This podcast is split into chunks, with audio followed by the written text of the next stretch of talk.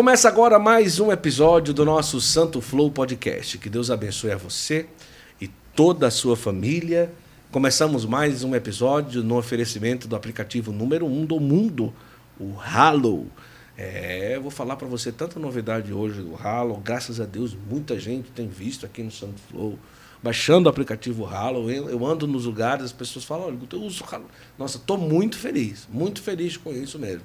Vale muito a pena. Vou explicar depois por quê. Também das camisetas Sabatini, que eu estou usando hoje aqui um cordeiro, e também é, do artesanato Costa e também dos outros nossos parceiros que eu vou falar durante a nossa programação. Hoje um episódio muito especial, eu posso dizer um, um episódio animado. Olha que legal, gostou? Gostou? Ficou bonita essa piada, não? Não? Não gostou? Não? É. Você não gostou? Não. Tá bom, obrigado. Antes de começar e mostrar quem está conosco hoje aqui, eu quero pedir para você compartilhar essa live, tá?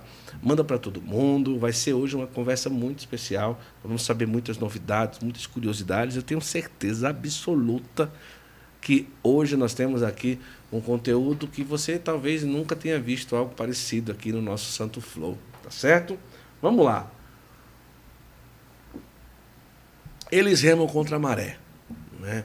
Enquanto a grande maioria, a maioria esmagadora dos desenhos e as animações no mundo querem levar as nossas crianças para longe das coisas de Deus, eles tomaram uma decisão de entregar os seus dons, a sua vida, aquilo que tem para entregar, de desenhar, de fazer animação, para ajudar as crianças a se aproximar de Deus.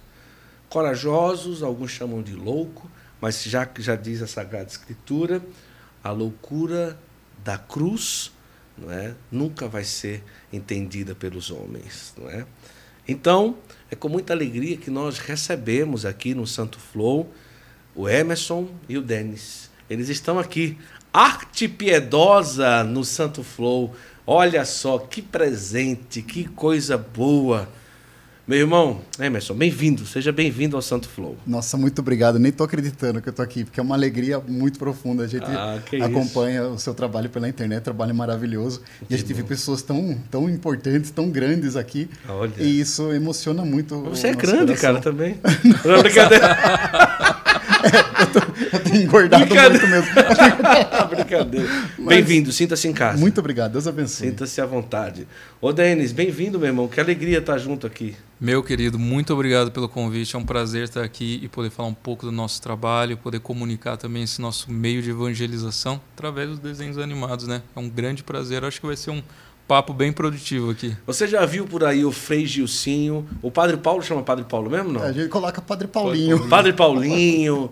É... Madre Kelly. Madre Kelly, o Pequeno Francisco, quem mais que Mãezinha a gente pode falar? Céu, Mãezinha do Céu. Tito. o Dom Henrique. Dom Henrique Dom Henrique Soares. Dom Henrique Soares. Padre Leozinho. Lá. O Padre Leozinho. Padre Jonas. Padre Jonas. Nossa, que maravilha. Olha, eles têm feito um trabalho maravilhoso.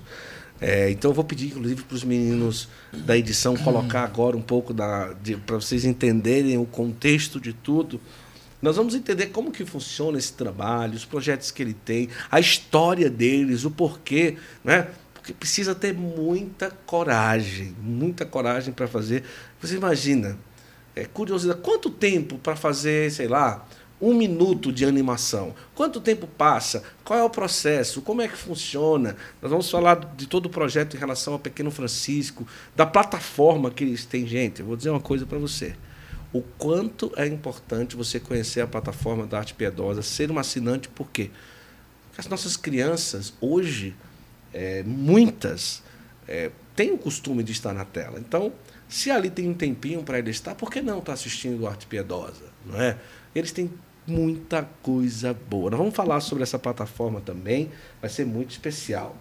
Que coisa! Você é de onde? Eu sou de São Roque. São Roque. São Roque. Que maravilha. Mas como que é a sua história? Você já nasce numa família católica ou depois de um tempo que vai engrenando? Então, na verdade, eu, a, minha, a minha família toda católica, até eu quando nasci, minha avó, eu, minha avó era de Porto Feliz e lá tem uma gruta dedicada a Nossa Senhora...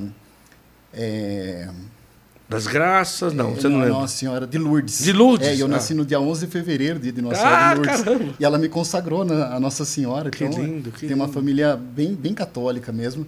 E só que daí eu acabei querendo eu ia na igreja, eu ia pelo puxado pela orelha, porque eu nunca entendi nada. Eu ia lá, eu não entendi o que o padre falava, mas daí na, mas foi bom tudo isso que eu que eu passei na infância com a minha família, porque eu aprendi a, várias coisas mesmo, mesmo a mesmo não querendo né, entender as coisas da igreja, meu, me forçando a fazer catequese, forçando a fazer. Até crisma eu fiz um pouco forçado ainda. Mas depois eu tive encontro, encontro pessoal com Jesus mesmo. Nossa. Encontro pessoal com a verdade da igreja, né? Que começa, você começa a perguntar à igreja, a igreja começa a te responder. É. Você pergunta e a igreja responde. Como que se deu? Foi através de um encontro, de um grupo? Como é que foi? Então, o meu padrinho, de, de, de que eu depois eu me chamei ele para ser meu padrinho de Crisma, ele eu estava fazendo Crisma na época, mas meio fazendo, mas não entendendo direito o que tinha que fazer. Achei que era tipo um curso, sabe? Que você tem que ter Sim, sim. Um, aquele papel ali. E na época eu era técnico de segurança do trabalho. E esse meu padrinho, é, nós fa- fazíamos estágio numa empresa chamada CBA. E toda sexta-feira eles não, eles não, não almoçavam e ficavam na frente do sacrário em oração. Caramba. E um dia eles me chamaram para isso. E eu já tinha sido impactado por, por, por um testemunho muito forte desse meu padrinho, porque ele sempre andava com uma cruz bem grande no peito, Sim. assim. E um dia teve um debate lá sobre o aborto na sala de aula. Uma turma tinha que defender. Sabe essas, Sim. essas técnicas de, de aprender debate, que a turma uma, divide a Sim. sala em dois, um defende o aborto, outro é contra. E ele falou: nunca vou defender o aborto, nem que seja para me tirar zero. E aí o professor falou, então você vai tirar zero porque eu não, eu, você tem que participar dessa matéria. Ele falou, não, então você me dê zero, eu não quero nem escutar o argumento desse pessoal. E ele saiu da sala. Só que na hora que começou a defesa do aborto, ele entrou na sala de novo. E aí ele arrebentou. E assim foi tão bonito que ele falou que todo mundo ficou impactado. O professor ficou impactado. E, e eu fiquei impactado com a, com, a, com a profecia, com a força daquele jovem, com a coragem Olha daquele que jovem coisa, né? de enfrentar todo mundo indo contra ele, né? Como se ele fosse o, o doido, mas no final não. No final todos os olhares ficaram, Sim. se voltaram para ele, falando caramba, a gente sentiu uma presença ali, conforme, conforme ele ia defendendo a vida, conforme ele ia dando os argumentos a favor da vida, foi muito tocante, muito forte, tanto que aquela matéria, eu provavelmente eu nem lembro o que que deu a, a Sim. nota, mas provavelmente o professor deve ter tirado aquilo da da grade ali da, Caramba. da- da- do curso, né? E eu impactado por aquilo, comecei a andar mais com ele, comecei a perguntar sobre coisas da igreja, daí ele me chamou para esse para esse para essa adoração. Eu lembro que na época eu era professor de capoeira, né? Então eu dava alguns exercícios para os meus alunos. A professor não, Sim. eu acompanhava, eu puxava aula, né? Sim. O professor pedia para mim puxar aula. E eu puxava algumas aulas bem duras, assim, né? De, de, de, de resistência. E eles me chamaram para adoração lá no Santíssimo e eles ficaram, acho que uma hora de joelho. E eu fui querer forçar, falei, não, vou ficar de, de joelho igual eles, igual eles estão ficando. E assim, meu joelho começou a queimar, a coluna começou a queimar. Eu falei, caramba, como Na que ele capoeira eu consegue- aguento tudo, é, né? Como que ele consegue ir, ir ali, nesse lugar sem sentido, assim. E daí eu via que eles ali, uma tranquilidade, sem cantar, sem falar, só em silêncio ali na frente do sacrário, né? E eu, daí eu sentei nesse dia, eu não aguentei de dor, eu sentei e eles ficaram lá mais de uma hora. E, e nisso eu senti aquela doce, aquela doce presença, mas eu não sabia explicar, não sabia o que era. Eu não, mesmo fazendo crisma, eu não sabia que Jesus sacramentado era Deus de fato, Sim. né? E mas aquilo me, me marcou. E aí eu comecei a caminhar, comecei a ir mais vezes com eles, e mesmo sem entender nada, comecei com mais vezes ali na na adoração, fui aprendendo sobre as coisas da igreja, enfim, acabei me entregando, linda. me entregando, não conheci, foi abrindo o coração e conheci na época o padre Roberto Letierri, que tinha a Toca de Assis. Claro, claro, claro. E, e aí eu fiquei im- impactado, super impactado, quis saber mais sobre São Francisco de Assis. E aí quando eu fui ler a vida de São Francisco, aí eu já não tinha mais é, aquela história, quando de, de- de- basta-me ter, basta-me terra e dá-me o céu. Sim. Porque a vida maravilhosa de São Francisco de Assis. Tanto que eu comecei a andar com roupa de saco, comecei a andar descalço, comecei é, Chegou a tudo- entrar pra toca, não? Então, eu ia na Toca de Assis de Cotia, na casa. Você na- não entrou pra ser religioso em nenhum momento? não, só servia junto com eles ali. Eu Ah, então fazia de pastoral de Cotia, rua, às vezes dormia na rua. Aí é, juntei com uma comunidade lá de São Roque que, pela Toca de Assis, acabou fundando uma comunidade chamada Lar Mãe da Divina Providência, que é uma casa de acolhida. E daí lá eu era guardião. Então lá eu, às Ah. vezes eu ficava de sábado Então colocava ali os, os pegava os moradores de rua, né? Levava lá para casa, dava banho, comida, Nossa. remédio. É, enfim, então eu ajudava mais nessa casa lá. Você fez um estágio de adoração para aprender na faculdade, porque a Toca de Assis foi uma faculdade eucarística. Né? Nós também, nós passamos dois anos e meio intensos na, na toca. Na toca, nossa, na e assim, toca. a toca, a toca até hoje, o ah. Pequeno Francisco, é. eu devo a toca de Assis, Sim, porque não, tudo que está ali, quem assistir vai perceber que tem ali é. um, um, ardor eucarístico. Deve ter conhecido o irmão Fratello, deve ter conhecido na época o irmão Alegria. Sim, sim. É, todos eles, né? E inclusive um grande intercessor do Arte Piedosa é o irmão Graciato, que, ah, que, que mora no eremitério claro, ali é. em Cotia. Conheço, é um grande bom, intercessor da Arte Piedosa. Sempre... E dali você foi crescendo na igreja. Sim, é, e daí, nessa época, eu estava fazendo curso também de publicidade e propaganda. É, só que daí o mundo perdeu totalmente o sentido assim para mim, porque daí eu já não queria mais, é, eu não queria mais fazer é, faculdade de publicidade e propaganda já tinha perdido o sentido. É, a, também a capoeira já também tinha perdido o sentido enfim, ficou tudo, tudo, tudo diferente. Né? Minhas amizades, eu perdi quase todas as minhas amizades, Sim. porque eu comecei a andar com o pessoal da igreja por, causa do, por cada visão. Eu falava, nossa, eu antes aqui a pessoa só quer ter um emprego. É. Agora, quem é de Deus é, é, corações ao alto, realmente. São sonhos, sonhos elevados, sonhos verdade, grandes, e sonhos que não dependem nem, de, nem deles. Né? Porque a gente se coloca na mão de Deus e não sabe o que, que Deus vai fazer com a nossa, com a nossa verdade, vida, né? Então foi. E aí foi indo.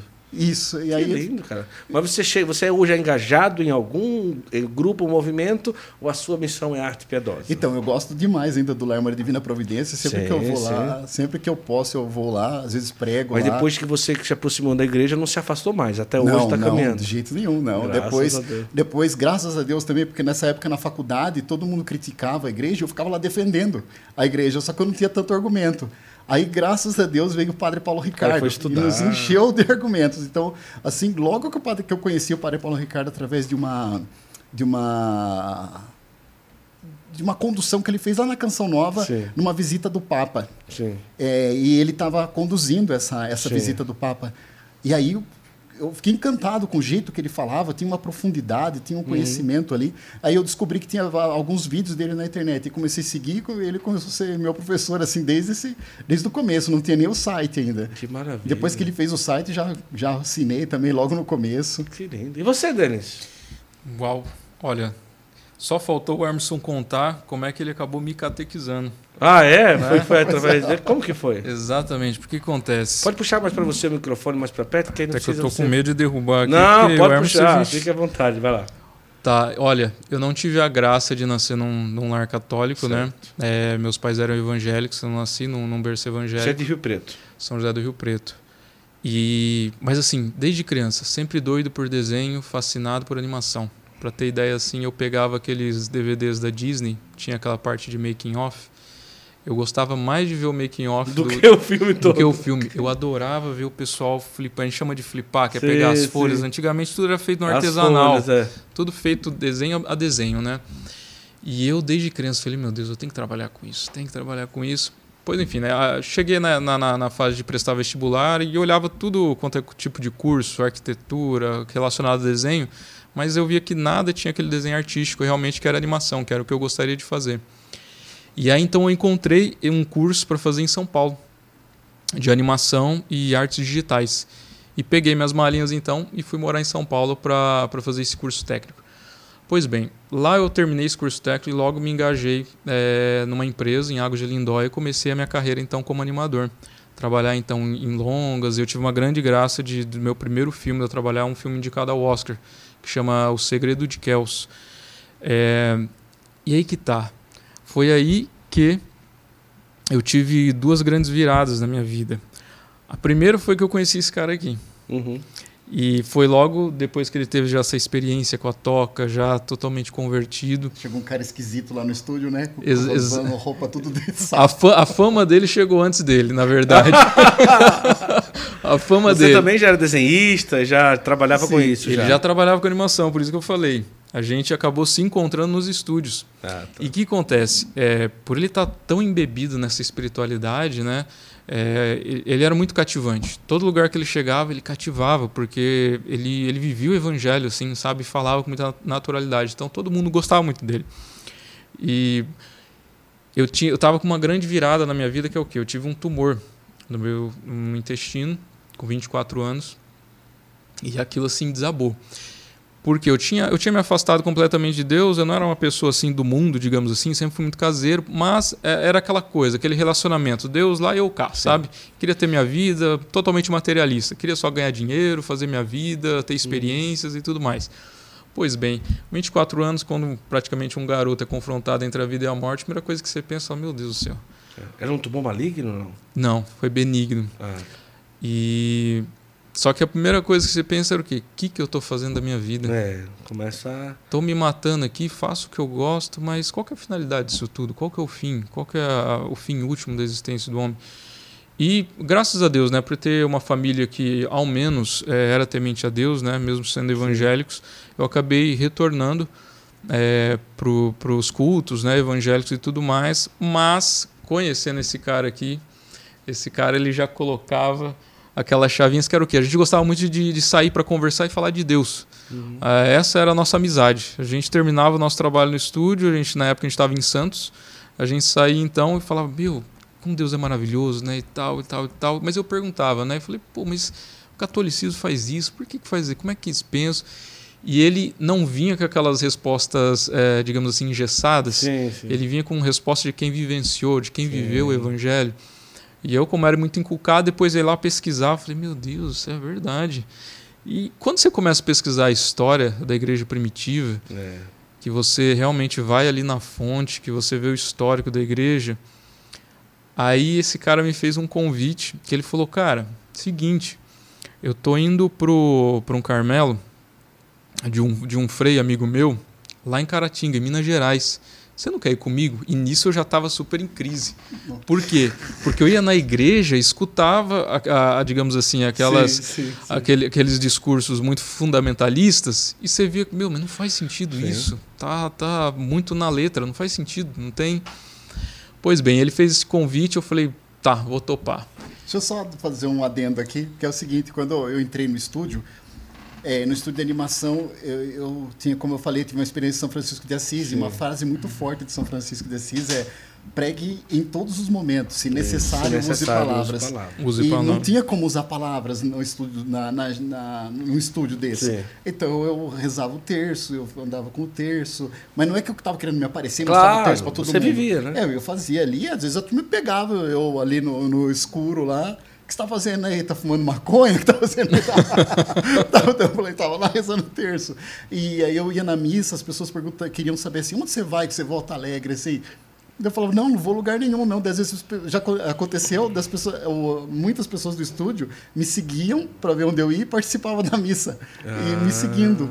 É, e assim, eu acho que era por causa da a roupa que eu usava, como de, era como penitência mesmo, mesmo, né? Então, assim, eu usava aquelas roupas, não era para não, não, é, porque assim, existe o orgulho da, da, da humildade sim, também, sim, né? Você fala, ah, me visto assim, você e daí usava você como se orgulha de ser humilde. Eu usava como penitência, então era vergonhoso para mim, não era gostoso. Sim. Mas eu usava e no, é, essas roupas porque era uma forma de, de falar, uma forma de, de comunicar ali, né?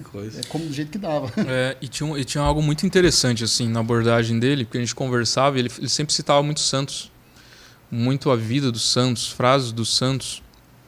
E ele, inclusive, ele, ele me dava livros. Falou, oh, leia esse livro aqui, Santa Terezinha, História de uma Alma.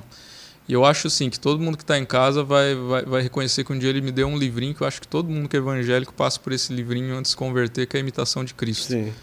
Meu, Imitação de Cristo, quando ele me deu, eu comecei a ler. Falei, meu Deus do céu, as realidades que se mostram aqui, parece uhum. que a pessoa está lendo minha alma. É um livro vivo. Um livro vivo, exatamente. E, e, e lembrando até o nosso amado Padre Marlon, né, que fala uhum. que o que, que é o santo, senão o evangelho encarnado, né, vivido, né, ali na carne. Pois bem, mas ele fez esse convite, então vamos para Caratinga. Vamos lá, eu me dar de intrometido e não sabia nada, nada de catolicismo, não tinha noção de nada, não sabia que era Nosso Senhor Eucarístico, nada, nada, nada. E lá a gente acabou vivendo a espiritualidade mesmo franciscana. Então a gente carmelita, né? carmelita, isso a gente acordava, fazia a liturgia das horas, todo o itinerário deles a gente estava seguindo. E na liturgia das horas, a gente se dirigia para a capela para fazer as orações. E eu nem sabia, rapaz, que era capela. Imagina. Quando eu via todo mundo virado, falando, né, obviamente, sabendo hoje em dia todo o respeito, mas eu olhava aquela caixinha dourada lá no, no meio e falei, meu Deus, o que, que, que tá todo mundo virado, virado para lá, pra lá né? fazendo vênia para lá, rezando? Falei, meu Deus do céu.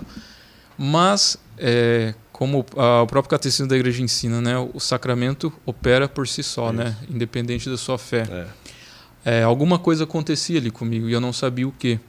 E diante daquele dilema, é, acabava que eu sempre me, me emocionava. E eu não sabia o motivo. É, simplesmente aquilo parece que tocava minha alma, sim, sim. meus anseios, as, mi as, minhas dores, os meus questionamentos, e de alguma maneira aquilo ia. É, preenchendo, né? Preenchendo. É isso mesmo.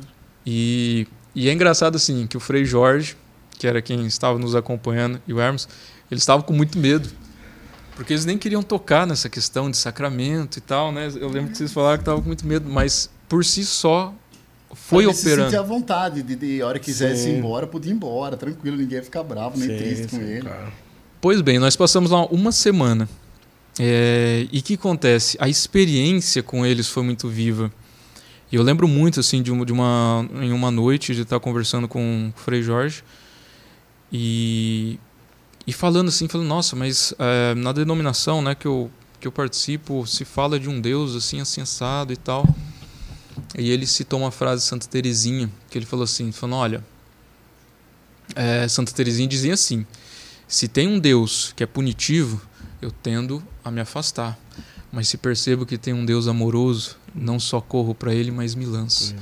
Eu falei, meu Deus do céu, e, é, meu Deus, que espiritualidade, que uhum. coisa maravilhosa. Pois bem, depois de uma, de uma semana sem, sem paz, sem dormir, eu retornei então para minha cidade só que passou uma semana, aí eu fiquei doido mesmo. Aí comecei a ler muito histórias dos santos para entender realmente a a gente acaba sendo pego muito naquela questão técnica, né? Sim. Poxa, mas e a questão das imagens, e a questão histórica, sim, sim. aquelas dificuldades do, do intelecto, né?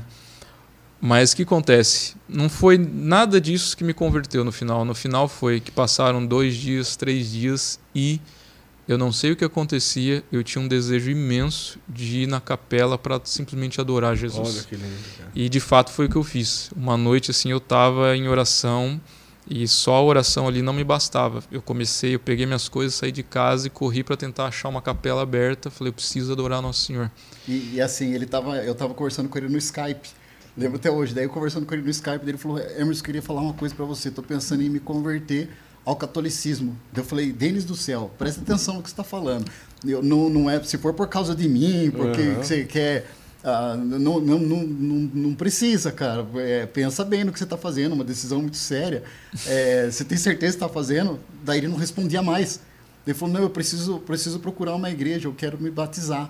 E ele falou que ele tinha ido nessa denominação que ele frequentava e, e, tava, e o pastor gritava: Tem uma, tá faltando uma pessoa aqui para se batizar. Daí nisso foi mais um lá. Tá faltando mais uma. Daí foi mais um. Daí ele falou: Tá faltando mais uma. Daí ele, falou, daí ele sentiu forte no coração. Falou: Não é assim que Deus chama para batizar. Ah, Eu sinto que, que é diferente. E daí nisso passou. Nisso ele ele falou, é o jeito que, é o que eu estou sentindo agora, eu quero me batizar, eu quero ser católico. Sim. E sumiu assim, parou de falar comigo. Foi para a igreja. Tinha saído para a rua procurar a igreja. Ele ficou mais preocupado que é, eu. Nossa. Mas aí que está interessante, ó. Por que, que a gente contou toda essa história? E aí eu vou pedir até que o Emerson conte. Porque quando ele chegou no estúdio, que aí ele me conheceu, fale o que, que foi é, que... Então, eu, é assim, né? Eu, tra eu trabalhava com. Eu nunca pensei em fazer desenho animado católico. Estava terminando a faculdade de publicidade e propaganda, tive essa experiência com Deus, estava querendo dar vida na Toca de Assis, ou virar eremita. Então, fui vocacionado carmelita também. É, fui vocacionado da Toca. É, participava da ordem secular dos dominicanos ali perto Olha. de casa, enfim. É, nunca pensei em fazer desenho animado. Só que daí um dia eu tava, tinha assistido o filme Irmão Urso, e daí o filme do Irmão Urso me tocou profundamente, assim, porque, porque tem uma fase, uma, uma, uma, parte lá do filme do Irmão Urso, que tem um êxtase, né? Que o urso, o Koda, não sei se assistiu o Irmão Urso, mas o não, ursinho, não, é. o menininho se transforma em urso. E daí tem um efeito de luz, e daí eu falei assim, nossa, e uma, uma experiência que me tocou muito em São Francisco de Assis foi a experiência dos êxtases que ele tinha. Sim. Então tem muita coisa na vida dos santos que é inefável, não dá para se falar, é, é infalável. É.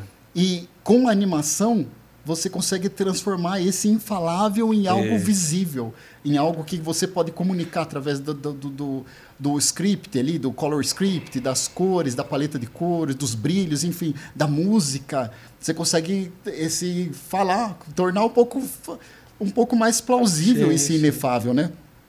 E essa cena do irmão Urso chamou muito minha atenção. E eu fiquei com aquilo no meu coração. E nisso era meu dia de ser guardião na casa, no Lar Maria Divina Providência. E era meu dia de ser guardião na casa do Lar Maria Divina Providência, né? Não, isso foi assim, assisti o filme do Irmão Urso, no outro dia eu fui na faculdade. Aí na faculdade tinha um cartaz, o desenho na minha cabeça batendo, fazia tempo que eu não ia no cinema, né? Porque imagina a época da Toca de Assis, que vai servir na igreja, você não tem mais tempo, né, de cinema e tal. E aí consegui, fazia tempo que eu não ia fui no cinema, fazia tempo que não passava desenhos também, porque naquele tempo lá era difícil os desenhos, Sim. parece que só tinha uma vez por ano, porque eu lembro que teve Rei Leão, depois teve o Irmão, Sim. Irmão Urso, sei que demorava para ter um desenho, né? E então no outro dia eu fui na faculdade e no último dia de faculdade tinha um cartaz lá, escrito: "Você já pensou em fazer desenho animado?" Olha. Eu falei: "Nossa, eu assisti o desenho, mas como assim? Como será que faz desenho animado, né?" Eu saí da, da faculdade impactado com esse, com, esse, com esse cartaz, tirei foto do número. Cara, do nada, você não, não, não era assim, você não fazia desenho animado, você, mas gostava de desenhar. Então, eu, eu, na verdade, eu tinha aptidão para desenho e na faculdade, inclusive, eu gostava de fazer storyboard, eu tirava Sim. nota boa no storyboard, o professor ficava decepcionado quando eu tirava nota boa, porque eles, porque é aquele menino estranho lá de cruz no peito Como vai tirar pode? nota. É, sim, sim. então, pode? Eu sei que eu então eu fui fazer, eu fui vi esse cartaz, tirei, tirei anotei ali, né, o número do do, do contato para fazer esse curso, para ver como que era o preço, como que funcionava. E no outro dia em casa, tava, é, a televisão estava ligada e faz muitos anos que eu não assistia televisão. E eu, só que daí eu escutei lá do, falando sobre desenho animado no programa da Ana Maria Braga. Olha. Aí eu entrei na sala assim, vi lá, a, a televisão estava ligada, não estava ninguém assistindo.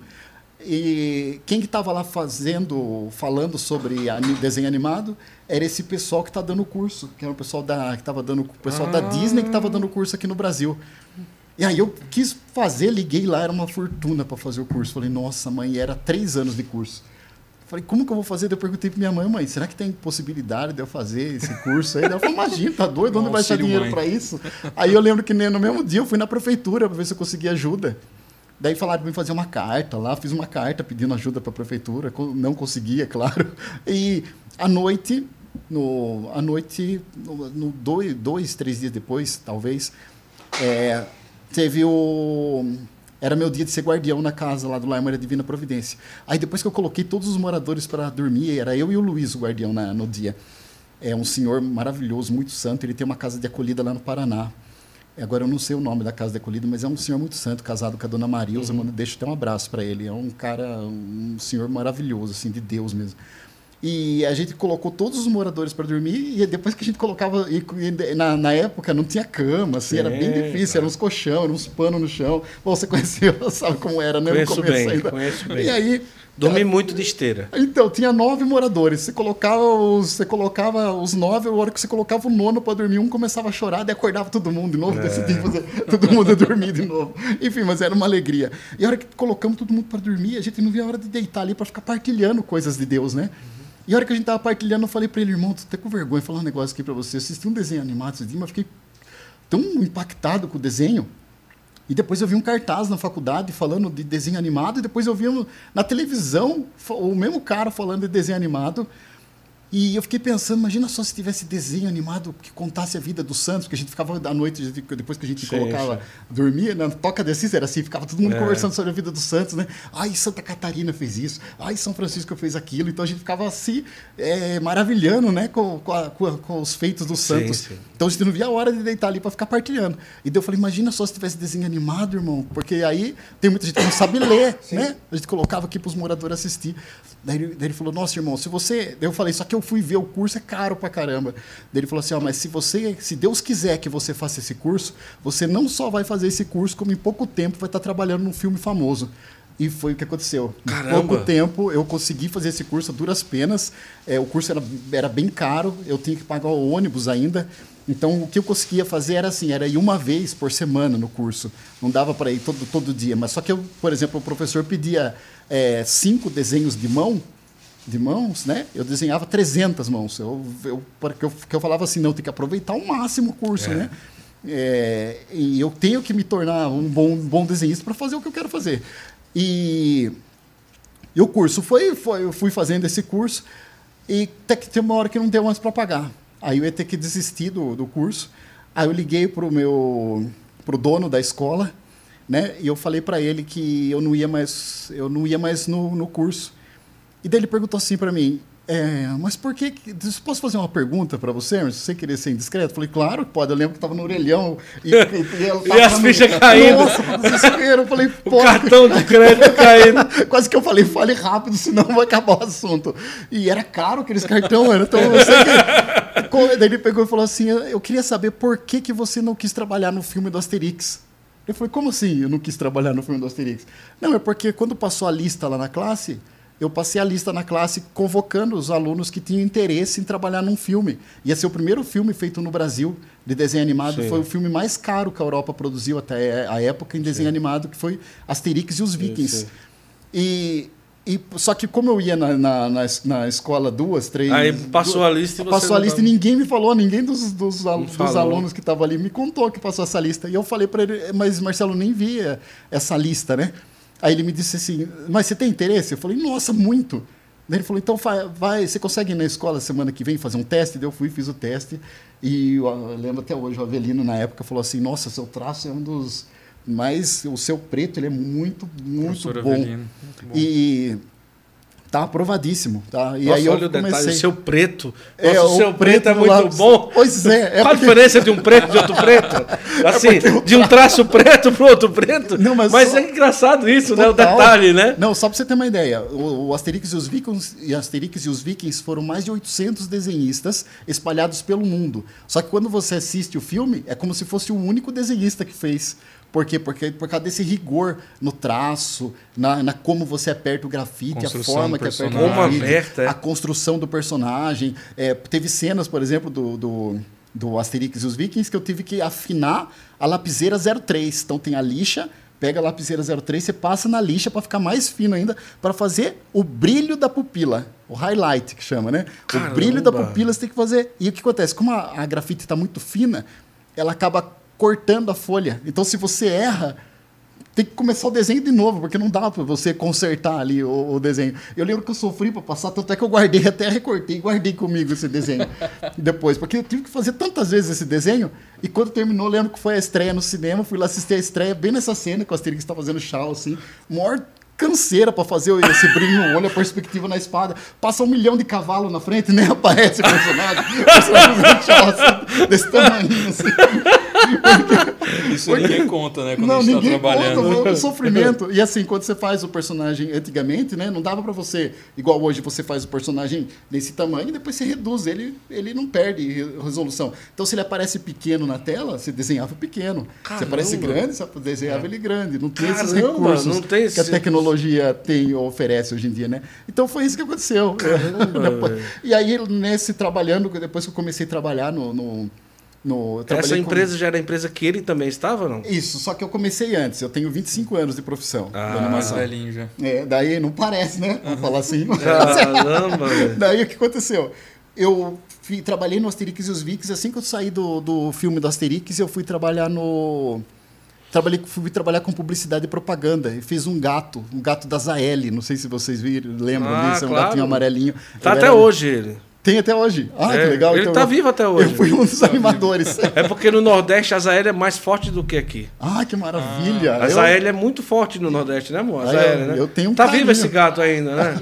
Nossa, eu tenho um carinho muito grande. Eu tenho até uma pelúcia dele lá em casa. Ah, é? Eu fazia ele. Aonde a gente morava, no Ceará, em Juazeiro do Norte, tem uma distribuidora da Zael e tem um gatão bem grande lá na frente. Ah, que legal, nossa. É. Daí eu tenho essa até hoje, a pelúcia lá. Você criou aquele gato? Não, eu não criei. Eu fui animador. Eu fui um dos ah, animadores. Animou, animou Isso, o gato. animei aquele gato durante anos. Ah. Acho que uns 3, 4 anos que eu animei aquele gato. Então eu lembro que ele fez eu passar muita vergonha já, porque principalmente no 7 de setembro. 7 de setembro eu fiz o gato da Zé cavalgando com um cavalinho de pau e não tinha espaço ali no estúdio para fazer a interpretação. Eu tive que fazer a interpretação na rua, porque todo animador, ele também é ator. Só que a nossa atuação é atrás das câmeras, por isso que a gente tem tanta dificuldade aqui diante das câmeras. Ah. Porque a gente atua atrás das tá, câmeras, tá. então é necessária a atuação. Tanto é que no curso de animação tem aula de teatro também. Então era a aula mais penosa, né? olha, ninguém... olha, vai vendo. E aí eu peguei, peguei um cabo de vassoura na rua e o cara filmando, correndo atrás de mim e eu correndo com um pedacinho de pau. Assim, Por que, for... que tem que fazer isso? Para interpretar, para você ver os pesos, aonde que tá o, o movimento. Para ter uma referência arcos. do movimento para você conseguir reproduzir mais fielmente na animação. Aí depois você assiste você cavalgando um cavalo de pau. Isso, exatamente. Maravilhoso, né? Super natural. os vizinhos na filmagem, na filmagem mostra os, na, na filmagem mostra os vizinhos assim, ó. Os vizinhos correndo. Tá o cara desse tamanho em cima do cavalo de pau. Nossa. Correndo para poder animar um gato. E daí, e daí por exemplo, o Denis, teve, não sei se vocês, tem um clipe nosso que a gente fez Direito de Nascer, ah. que tem uma menininha correndo no clipe do Direito de Nascer. Sim, nunca o vi, Denis animou olhando, é. as referências foram as filhas dele. As filhas. Ah, ele fez as filhas correndo. Que aí dá para ver o peso e que legal, Isso, cara. Exatamente, é porque a gente busca reproduzir o movimento, né? Então a gente tem que entender às vezes como é que o peso está sendo distribuído, qual, qual é o membro que está carregando aquele movimento. Por exemplo, a caminhada, a gente chama que é um processo de caída na animação. Porque eu inclino o meu, meu corpo para frente para iniciar uma caída, mas eu coloco um passo para parar essa queda. E sucessivamente. Ah. Então a gente precisa muitas vezes, principalmente quando o movimento é complexo, a gente precisa de uma referência para entender a ordem que as coisas acontecem, sabe? Então isso é realmente é muito é. necessário. E assim, a gente no, no, curso, a gente aprende assim, por que, que tem unha? Como que funciona a unha? Daí você aprende coisas, por que, que o fogo, o fogo tem uma parte do fogo que é gelada. Então, assim, era muito. Você aprende muitos detalhes e depois, quando você vira animador de fato, você vai entender por que, que é tudo tão, tão cheio de detalhes. Porque a animação ela tem que ser, ela tem que ser crível. Tem uma palavra para isso, né? Essa, Sim, eu... ela... É, que a animação ela deriva de ânima, né? De dar alma. Então o que acontece? Quando eu vejo um, um personagem se movendo, para nós em animação não basta o personagem sair de um ponto A e ir para um ponto B. Sim quem assiste tem que ser crível que aquele personagem realmente tem um pensamento. Entendi. É, é por isso que, que a gente é capaz de assistir um filme de repente e ver um peixinho fazendo uma palhaçada e a gente dá risada. Uhum. Poxa, mas por que eu estou dando risada? É um objeto bidimensional? É um, um objeto Sim. computacional?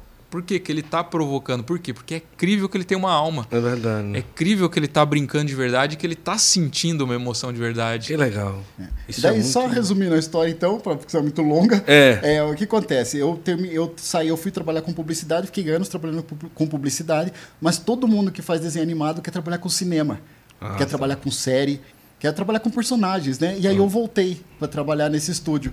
E quando eu voltei a trabalhar nesse estúdio, eu tinha, eu tinha saído dele há muito tempo. Sim. Mas bons amigos meus tinham ficado ainda no, no estúdio.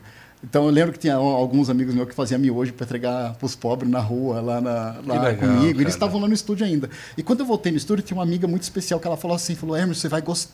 O estúdio não tá do jeito que era naquela época, porque tava todo mundo feliz, assim, era tudo muito novo, né? Uhum. É, então ela falou assim: não tá do jeito que era, assim, tá, tem algumas dificuldades lá, mas só que tem uma pessoa lá, que um animador lá, que você vai ficar. O cara é o melhor animador que existe. E, nossa, você colhe no trabalho dele que você vai aprender muito com ele. E era o Denis. Ah, e aí, a hora que eu cheguei lá nesse dia, eu, ela falou, eu cheguei lá, tava, sentei lá na minha máquina, cumprimentei todo mundo, assim, todo mundo me cumprimentou. Maior alegria ele lá na máquina, assim, ó. Nem ah! olhando na minha a cara. personalidade. Nem olhou na cara.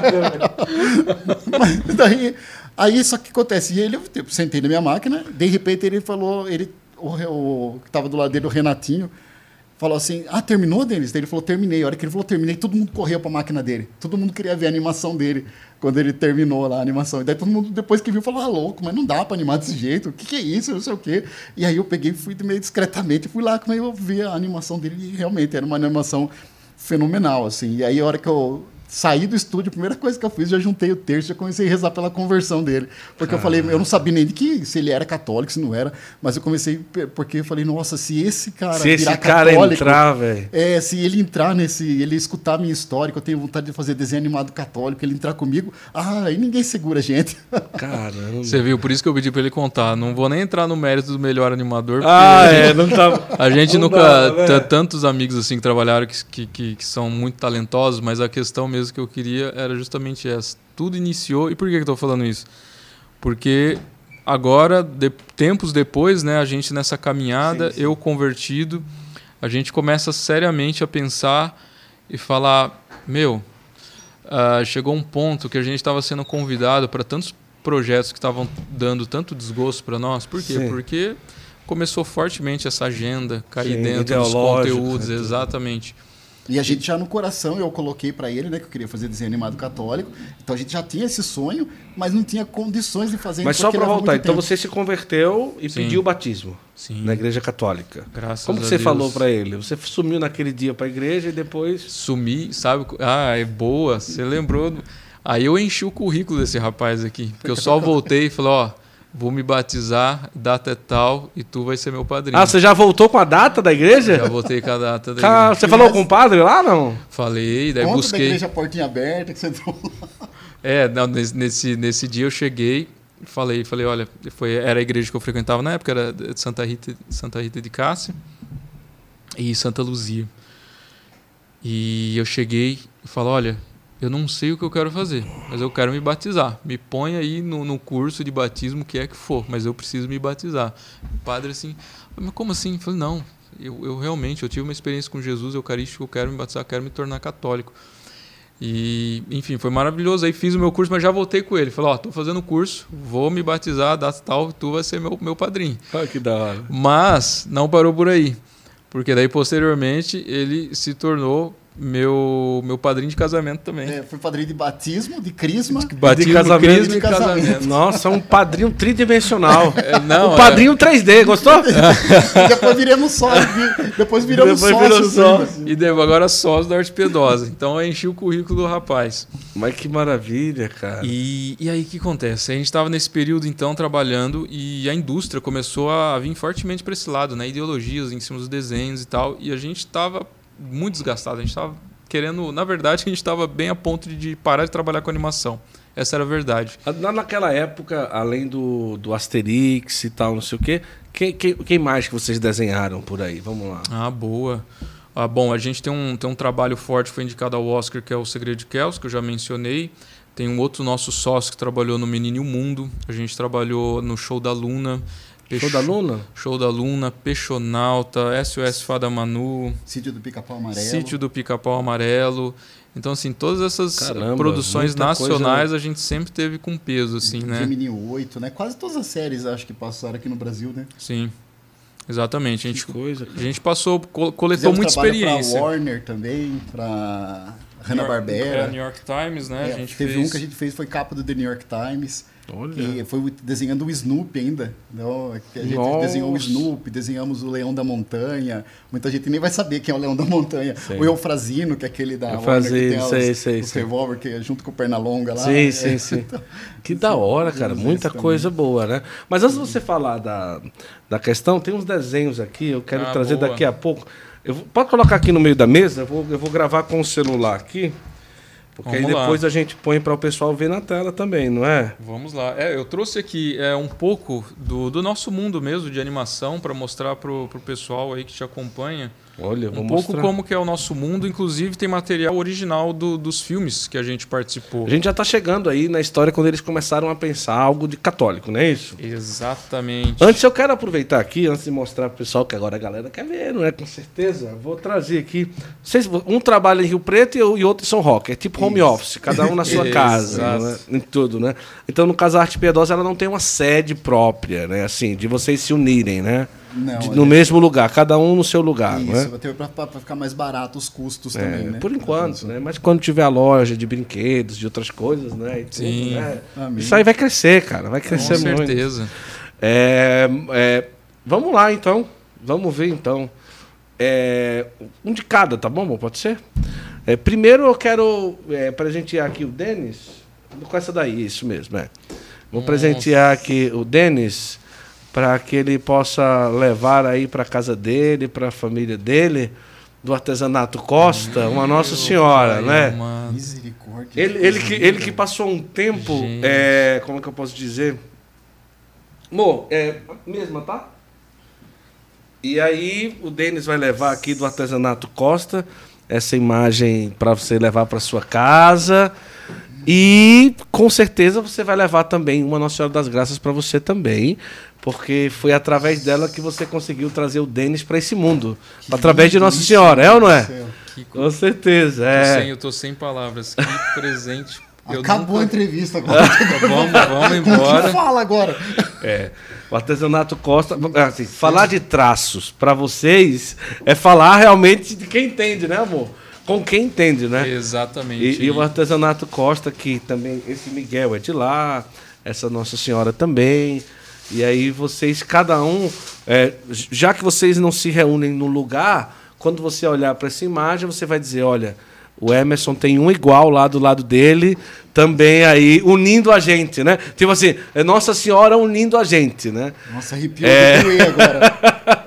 Cada um, quando olhar para ela, vai dizer: olha, eu sei que lá na sala do, do Denis tem uma igual e Nossa Senhora está nos unindo pelo projeto da Arte Piedosa. Que Olha, gostou? Isso aqui é a sua, fique à vontade. Muito obrigado. E, e Nossa Quero Senhora. Agradecer das graças, né? para que muitas graças venham a ser derramadas, mais ainda, é, na arte piedosa. Vocês já fizeram a, a animação da Medalha Milagrosa, não? Da história da Medalha Milagrosa, não? Da história ainda não. Não? Ainda não. Ah, vamos fazer em homenagem à Nossa Senhora das Graças. Ah. Santa Catarina tendo a visão que Nossa Senhora pediu a Medalha Milagrosa e tal, Sim. não sei o quê. Eu acho que seria ideal, cara. Um roteiro pronto também, né? É, a gente fez um Mãezinha do Céu, que é o carro-chefe. Foi quem sustentou a arte piedosa durante muito tempo. Olha, que maravilha. São mais de 40, acho que deve ter 40 milhões de visualização. Caramba, cara. Quando você coloca a Mãezinha do Céu, é o primeiro que cara, aparece. Cara, da medalha, lá. todo mundo quer saber dessa história. E, e pouca gente, assim, não é Sim. todo mundo que sabe como que Nossa Senhora pediu ao mundo a medalha milagrosa. E é um sacramental né? que derrama tantas graças. É, um almas. sacramental, né? E, é. e, hoje, pra você ter uma ideia, eu ia vir, eu não achei minha medalhinha. Eu procurando pra não sair do carro correndo, Sim. eu fui buscar minha medalha. E eu não achei a medalha, ele falou... Ah, aí, aí veio Nossa Senhora das Graças. Gente, a medalha não veio, mas eu vim, né? É de vocês. Vamos e que imagem mais linda, é. toda, olha os detalhes. É. então, meu é. Deus. Eu, vocês um dia podem, vocês que são desenhistas, né? Pode um dia marcar para visitar é, um dia o artesanato Costa, porque isso aqui não é máquina que faz, né? Isso aqui é pincel de gente, né? Tipo assim, isso aqui é feito à mão, isso aqui é Uau, feito à mão. Isso aqui é feito à mão, ó. Esse, esse, isso aqui é tudo feito à mão. A escultura do rosto também é? Porque é porque, tem detalhe, tem não, detalhe é, é porque aqui é o seguinte, é, ele vem, não é? é? Ele vem de uma forma, mas para chegar a esse formato, ele é lixado à mão, ele é feito. A, porque a pálpebra É, perfeito. Olha isso aqui, ó, pintado à mão, o olho é pintado à mão, isso aqui é pintado à mão. E para chegar a essa perfeição, é lixinha por lixinha. Nossa, eu lembro. Não é uma fala, máquina no começo que faz. Do a gente falava né, que a gente queria encontrar um bom escultor, porque se a arte pedosa crescesse, nós queríamos que, que esse bom escultor fizesse artes bonitas é, de, de, escultura. Tá aí, já, olha que maravilha. Artesanato Costão de parabéns. E não é fake news, é de vocês mesmo, para levar para casa. Nossa. que as pessoas não, ficam mas, perguntando, não, mas, mesmo se fosse eu levar. Mesmo né? se fosse, já tá aqui. Já. quase chorei agora. é, cadê? Esse golinho do Deus Pega abençoe. aqui, amor, por favor. Que presente eu vou deixar só uma para não ficar em duplicidade tá, aqui, mas vocês vão levar as duas, tá? Tá dormindo não, pai? É, entrega ali a mamãe com cuidado. Que Pronto. maravilhoso, gente. Artesanato Costa, gente, olha, um presente agora no final do ano. Imagina você enviar uma imagem para alguém. Que coisa maravilhosa, né? Agora no final do ano, dê um presente e, e, a imagem, vou dizer uma coisa, é uma forma de você não só dar o presente, mas você ficar presente a vida inteira na vida daquela pessoa. Ninguém joga uma imagem fora. Então, eles, quando olharem para essa imagem, vão lembrar de Nossa Senhora e vão lembrar desse dia aqui. Então, é um presente que eterniza você na vida do outro. Tá? Então, vai lá. Vai lá no Instagram, no, pede aí na tua casa, deixa o endereço de quem você quer presentear, no Instagram, no site do Artesanato Costa, tá certo? E eu quero aproveitar também aqui e falar da Arte Sacro. A Arte Sacro, 25 anos, mais de 25 anos, é, produzindo paramentos litúrgicos para padres, diáconos, seminaristas. Na Jornada Mundial da Juventude, eu não consigo imaginar, mas eles fizeram 20 mil casulas. Uau. É muita coisa, eu né, tava cara? na jornada. É 20 Nessa mil casulas. Na outra, essa foi para do Rio de Janeiro. Eles fizeram 20 mil casulas, tá? Então, e o que é que é legal? Chega na hora do, do aniversário sacerdotal do padre, final, você quer presentear o padre, você pergunta o que, é que eu vou dar, e fica aquela coisa. Um vinho, ah, legal. Uma cesta de chocolate, legal. Mas a maioria das vezes é o quê? Não, um jogo de toalha com o nome do Padre Francisco e tal. Legal. Mas, imagina, lá no site tem uma aba chamada Presentei o seu padre para presentear. O QR Code está aqui, tem o um link na descrição, você pode clicar e vai lá. E você vai ter a oportunidade de escolher um presente realmente que o seu padre vai usar. Isso é que é legal. Então, tem lá a aba Presentei o seu padre, você clica, escolhe o presente e vai chegar na casa do seu padre, do, di do diácono ou do seminarista. Legal, né? Eles facilitaram. Tem uma lista de coisas que o padre usa, realmente. Estola, casula, é, estola de confissão, é, tantas camisetas de crente. Ah, e o tamanho? Não se preocupe que a Arte Sacra vai dar um jeito de conversar com o seu padre, tá bom? Então, aproveita aí essa oportunidade. Balneário Camboriú tem loja, é, São Paulo tem loja, Recife também. Lá no site tem todas as informações. Beleza? Pura? É, vamos lá, vamos ver o que é que nós temos aqui. É, daqui a pouco nós vamos saber como que eles decidiram. Quer flipar? É, mas, ah, claro, vamos fazer isso aí, sim, com certeza. Eu vou colocar aqui é, primeiro vamos começar falando o quê? Vamos ver aqui. Isso, isso, isso, aqui que eu tenho é o quê? Olha, vamos lá então. Ó. Lembra que o, que o Emerson comentou ah. que a, o filme são mais de 400 artistas que a gente certo. tem. Como é que a gente consegue garantir que todos esses artistas vão desenhar o mesmo personagem sem que ele se transforme ao longo do filme, para que é. ele seja reconhecível? Para isso a gente tem essa forminha aqui que a gente chega, chama de modelo de construção, tá. que nada mais é o que como construir o personagem exatamente, o model sheet, exatamente, é o um nomezinho mais chique, né? É. Para falar, mas é como a gente constrói de maneira geométrica, com medidas, tá. o personagem, para que todos os animadores, todos os artistas envolvidos nessa obra saibam fazer o mesmo personagem sem é, deformar ele, digamos assim, sem fazer o olho mais afastado, sem Esse fazer aqui o nariz cearense, maior. Amor, a cabeça dele é de é. cearense. Eu sou, que...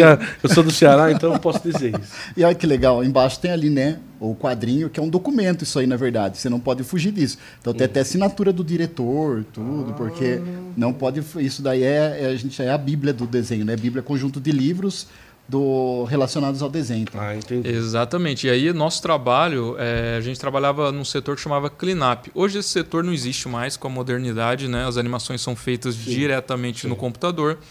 O mas... cleanup dá pra, no computador ainda tem, né? Também. Você trabalhou num para Disney que você estava Sim, sim, tem, mas eu digo assim, não tem a questão do, do, do artesanal, grafite, do né? papel e o grafite, porque esse documento ficava do nosso lado e a gente checava cada desenho que chegava e a nossa responsabilidade era colocar no model, ou seja, colocar hum, no entendi, modelo. Para isso que ele tem todas essas medidas aqui, ó, a gente checava cada medida para ver se o, se o personagem estava exatamente seguindo as instruções de criação. E olha só, a gente tem do corpo todo do personagem, tudo baseado em formas geométricas. Olha quanta, quantas cabeças uhum. o personagem precisa ter, a proporção correta. Aqui nós temos algumas linhas de direção a respeito é, do design. Por certo. exemplo, o diretor não queria nada muito oval, então tudo marcado com X, ah, ele queria algo muito nessa linha. Tudo isso eram todas direções artísticas. Sabe o que é o legal? Legal é o seguinte: não sei se é legal ou se é um terror para alguns, né? Ah, o filme tinha uma média de duração de uma hora. Hum. Sabe quanto tempo a gente levava para fazer um desenho? É. Uma hora. Nossa Senhora. Agora você imagina, às vezes a gente recebia uma cena na nossa mesa que tinha, sei lá, 11, 20 desenhos. Uma hora, ou seja, um desenho nosso demorava o tempo do filme todo de reprodução. Para você ver como que era trabalhoso realmente é, fazer animação nessa época, era é, muito dispendioso. Hoje com a tecnologia continua ainda trabalhoso, porém você tem uma certa agilidade, né? Sim. Você não usa mais a lapiseira, hoje você tem os vetores. Sim, então isso teoricamente faz fica mais fácil, fica mais rápido. Aqui, ó, minhas filhas elas fizeram Isso aí foi uma intervenção. Exato, intervenção das minhas filhas. quando, elas, quando elas encontram o material do papai, ó, tá tudo aqui, ó. Isso é legal falar que não dá tridimensionalidade, né? Isso. Que nesse, nesse caso, como foi baseado nas luminuras, você pode falar com mais propriedade que eu. É, aqui no caso, o, esse filme, ele tinha como caráter as, as artes da, da igreja primitiva, ah, as, tá. as artes de luminura, que era tudo muito chapado, tudo muito 2D. Uhum. Então, isso é até um contrassenso no mundo do desenho. Por quê? Porque no desenho a gente está lidando com uma superfície chapada. Uhum. Então, tudo que nós queremos transmitir é tridimensionalidade. Então, a gente faz de tudo para fazer isso. Por exemplo, aqui vocês podem ver, ó, que a gente tem a, a parte de dentro aqui uhum. da, da manga da, do hábito que o monge está usando. Tudo isso para mostrar tridimensionalidade, uhum. mas o diretor não queria isso. Ele queria isso, ó, coisas chapadas que realmente ah. parecessem como se fossem aqueles desenhos egípcios. Arte oriental, né? Arte dos, oriental. dos ícones. Que legal, cara. Então, e tudo isso é para quê? Tudo isso é estilo artístico para quê? Para que o diretor consiga garantir que toda a estética visual, do começo ao fim do filme, é, esteja em harmonia. Porque pare para pensar comigo, esse filme passou, sei lá, pelo menos por três continentes. Porque ele era terceirizado uhum. para vários estúdios aqui no Brasil, inclusive Brasil, África, Estados Unidos. E aí como é que eles faziam para garantir que toda essa construção, um filme de um longa-metragem de uma hora é, manter-se a mesma unidade uhum. artística, a mesma unidade, a visão do diretor, construindo esse que a gente chama de a Bíblia, da, que é um documento oficial Sim. que os diretores fazem para servir, né? e uma, é coisa, e uma coisa interessante também é assim, como que chega nesse design? Não cai do céu, né? O que acontece? Primeiro você tem a ideia. Isso. Como daí aquela ideia de qual a melhor forma para transmitir aquela ideia? Uhum. Que tipo de desenho eu vou usar? Que tipo de shape? Que tipo de cores? Que tipo de linhas? Que tipo de design? Então tudo isso tem que é, é, vem depois da ideia. Então para chegar nesse personagem, nesse conceito de personagem, é uma é um, é um, é um, é um grande é processo é assim. Né? Muitos artistas que desenham até chegar no personagem ideal. Por exemplo, quando você assiste Hércules, você vê que tudo tudo no Hércules remete a a esculturas gregas. Então você vê que a cara do Hércules é baseada num vaso, num vaso grego, uhum. o músculo é baseado num vaso grego, as nuvens são é, também baseado em, na arquitetura grega. E aqui, eu... são, aqui são vários aqui são desenhos são vários do, do mesmo isso esse é o mesmo mantendo o mesmo design tá vendo são linhas ó são bem flats né para ficar para remeter vocês têm algum aqui que dá para fazer algum boneco andar tem, é isso que é o mais interessante. Tem mesmo? Tem. É, Olha que legal. Esse, esse, processo chama flipar, o que o Denis vai tentar flipar? fazer para vocês. Como é que é o melhor jeito da gente mostrar? Não Será que sei, tem como colocar uma câmera aqui atrás de mim? Ou tem. Você... tem. Você pode filmar, pode ser? Ou você filma, pode não. ser? Você já, já vai ter mais experiência, fique à vontade aí para você filmar. Ó, vamos lá. O, o, o Emerson vai ajudar aqui na, na produção agora também, não é? Vamos lá, fique à vontade. Como, como que funciona? Vamos ver aqui. Ó, aqui no caso a gente está falando da animação tradicional, ou seja, esse, pa esse papel aqui, acho que é melhor aqui, irmão. Ó. Fica aqui, porque daí eu vou flipar aqui. Esse papel aqui era o papel que a gente ah. desenhava toda a animação e desse papel ele era é, escaneado, tá. computadorizado e isso é o que você vê na tela. Certo tudo que a gente desenhava era nesse papel. Esses grampos aqui, ó, uhum. era para a gente fixar na mesa de animação para garantir que todos os papéis se mantessem Sim, alinhados, para que quando a gente fizesse o movimento, o que a gente estivesse vendo ali na mesa Entendi. realmente fosse a ilusão do movimento que a gente quisesse causar. Que no caso é uma animação antiga desse cachorro, vamos ver qual é a melhor logística aqui. Deixa eu dar uma afastada. Pessoal de casa aqui, você fala aí, Hermes, tá dando para ver. Tá sim. Esse, tá? Tá. Esse processo aqui de flipping, ó, era a maneira que a gente tinha de enxergar o movimento que a gente fazia no papel. Uhum. A gente tinha o recurso do computador, porém, o computador ele era compartilhado pelo estúdio todo. Então era muito caro você ah. parar para ir gravar sempre a sua cena para ver se o movimento estava funcionando. Então a gente tinha que, teoricamente, é, ficar um expert em flipar e conseguir ver se o movimento que a gente queria dar para animação, ele realmente estava funcionando. Para daí então a gente ir no computador, filmar, mostrar pro diretor, pedir Caramba. uma aprovação. Quer ver? Deixa eu mostrar uma outra cena aqui. Lutas tem aí? Tem outra cena aí? Esse já é de outro filme. Esse é um dos filmes que ganhou o Annecy, que é o. Ah. Esse aqui é um filme brasileiro que ganhou o Annecy. Como chama o filme? Chama Uma História de Amor e Fúria. Não, mas mudou. Chama. É, Uma História de Amor e Fúria. Chamava Lutas e aí foi. Trocaram. Isso aqui é uma cena de uma garotinha que ela tá presa. que legal, cara. Você consegue ver? Não, o Zulene deve estar ansiosa ah, tá. para ver como é, tá andando, né? Eu vou assistir é, tá na câmera aqui. Flipar um pouquinho mais rápido para dar a ilusão mais de movimento. Deixa eu assistir agora. Eu quero é, assistir junto com o pessoal que está em casa. Quero, deixa eu ver como ficou aí. Deixa eu vir para cá. Vou colocar é, tem aqui. Um tem mais um aí? Deixa eu olhar aqui. Rapaz, isso é muito legal, né, cara? Nossa, eu estou ansioso aqui para ver. Deixa eu ver. Aí aqui eu posso ver, ó, você que está em casa, é, também está tendo a oportunidade de ver um pouco também. Aqui, pronto, aqui eu vou conseguir ver tranquilo, ó. Olha que legal, cara, isso aqui. Cadê? Aqui, a flipagem que chama, é isso? Isso, flipagem. Processo da gente correr as folhas, né? É, entre as mãos, nos dedos, para que a gente consiga ali enxergar o movimento e ver se o hora, sentido cara. da animação está fazendo. Muito e isso bom, era muito gostoso de fazer, né? O que dá mais saudade na animação tradicional era isso. Quando você colocava as folhas entre os dedos ali e ficava flipando vendo o movimento do desenho ali. Mas aqui, cara, aqui dá o quê? Segundos de uma cena, né? Exato. Caraca, é muito não, trabalho. Não, porque, olha, pensa, pensa assim, ó, é, em animação, a gente trabalha com. Bom, você vai entender que a gente está falando de fotogramas, né? Uhum. Então, assim, no cinema, é, um segundo são 24 fotogramas. Na animação, para a gente, é, digamos assim, diminuir um pouco o trabalho, Sim. ao invés da gente desenhar 24 desenhos, a gente duplica. Então a gente faz 12 desenhos e cada desenho fica exposto dois fotogramas. Ah, entendi. O que dá 24 fotogramas por segundo que dá a ilusão de movimento.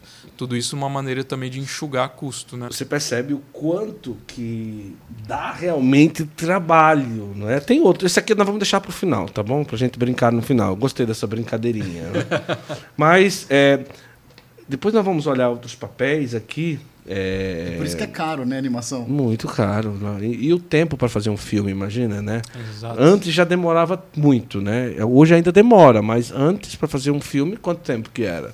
Um Olha, longa, mais ou menos. A gente está falando aí... É porque, assim, as produções, elas... Se... Asterix, por exemplo, na época, vamos lá. É, as produções, elas se, se dividem em pré-produção, produção e pós. Normalmente, uhum. a pré-produção é o tempo que o roteirista está construindo a tá. história. Isso aí normalmente varia. Eu participei de longas assim que o roteirista demorou 10 anos para chegar num Sim. roteiro que ele mas a produção, pós-produção até entregar o filme, a gente está falando antigamente aí de 4, 5 anos. Caramba. De produção. O Bambi foi 20 anos, não foi? Nossa, não, não, não, não sei. Mas assim, é até gozado assim, que minha mãe fala: "E aí, o que você está fazendo?" Mãe, tô trabalhando num filme Olha, sensacional. Depois de um ano, minha mãe, e aí? Cadê, Cadê o filme? filme? Falei, mãe, tá, tá indo. sensacional, tá chegando. Depois de quatro anos, ela falou, ah, nem acredito. Né? Esse filme não existe. Não né? existe. É, agora, é, quando lança um filme desse, é, essa estrutura, ele se paga, cara? Olha, isso é muito interessante, essa pergunta. Porque o, o mercado hoje, né? O mercado secular, ele, ele já não, tem... Na época se pagava já? Sim, sim. As grandes produções, elas sempre se pagaram. É, porque também tinha DVD, tinha VHS na época, né? Tinha, não era só cinema, né? Hoje Exato. é só streaming e cinema, né? Exatamente. É, inclusive, se você pegar é, empresas de capital aberto, por exemplo, a Pixar Disney, sim. que eles emitem os balancetes, mas, por exemplo, a, a, a Pixar agora está entrando numa, numa descendente, né? Em que os filmes estão dando prejuízo mas, assim, já teve época de ouro de, de retornar em bilheteria. A gente não está nem colocando aqui questão Sim. de licenciamento, de retornar duas vezes e meia o investimento no filme. É muito forte isso. E grandes empresas, a gente está falando de orçamentos assim de 100 a 150 milhões de dólares. É. É o orçamento dessas grandes empresas. De um filme. De um filme. De um só filme. Hoje em dia já passa de bilhões, né? Investimento. É, bilhões eu, eu não sei. Se, se for a, a, o setor audiovisual como um todo, né? Sim. Mas é. É muita coisa, né, cara? É muito, muito, muito, muito. É, então vocês estão ricos, não, brincadeira. Nada a ver! Ah, agora nós vamos entrar a volta. Vamos para a realidade da evangelização. Vamos voltar agora, agora para evangelização, arte piedosa. a realidade piedosa da situação. Então, como que foi? Vocês dois trabalhando lá na, na empresa, e como que foi esse processo? Cara, arte piedosa, evangelização com desenho. Como que vocês começaram isso? Então, como o Denis estava falando, né? A gente a gente estava sendo convidado para trabalhar em alguns projetos que não, não agradava o nosso coração. E a gente já estava com o coração queimando de fazer, de querer fazer algo católico. Mas toda vez que a gente colocava, fazia os, o Denis é o cara dos cálculos, né? Colocava, fazia os cálculos, não dava, não tinha como a gente fazer isso. A gente falou, vamos pegar um pouco do, do nosso dinheiro do nosso tempo e vamos deixar um tempo para fazer uma animação católica. Era óbvio que a ideologia estava chegando já nos desenhos e vocês já ligaram, porque vocês recebem roteiro, vocês sim, recebem sim. tudo. Tanto né? é que um que deixou a gente bem escandalizado, assim, eu não vou falar o nome, mas teve um, um filme, uma série que a gente trabalhou em que uma, teve uma cena que eu peguei em que o personagem ele tava o personagem era um menino ele estava vendo pornografia escondido dos pais e daí quando os pais chegam no, no quarto o menino fecha o notebook Deus pais perguntam o que você estava fazendo. Ele falou, estava estudando. Daí tudo daquela risada, tudo. Sim, sim. Só que isso em animação. Caramba, Percebe o peso disso? O peso é, é então, porque uma criança é pura, mas, é. mas para perder a pureza é, né? Enfim. É, isso deixou bem triste, assim. E daí eu tinha conversar, eu com o Denis, a gente toda terminava o, o, o expediente, a gente saía para a praia, ficava conversando sobre Deus, tal, sobre os, os trabalhos, e, enfim. Então eu estava muito decepcionado. Daí o Denis falou: "Ó, é o seguinte, eu vou, eu tô pensando até abandonar a carreira e fazer um curso. Eu gosto muito de moto, fazer um curso de mecânico de moto."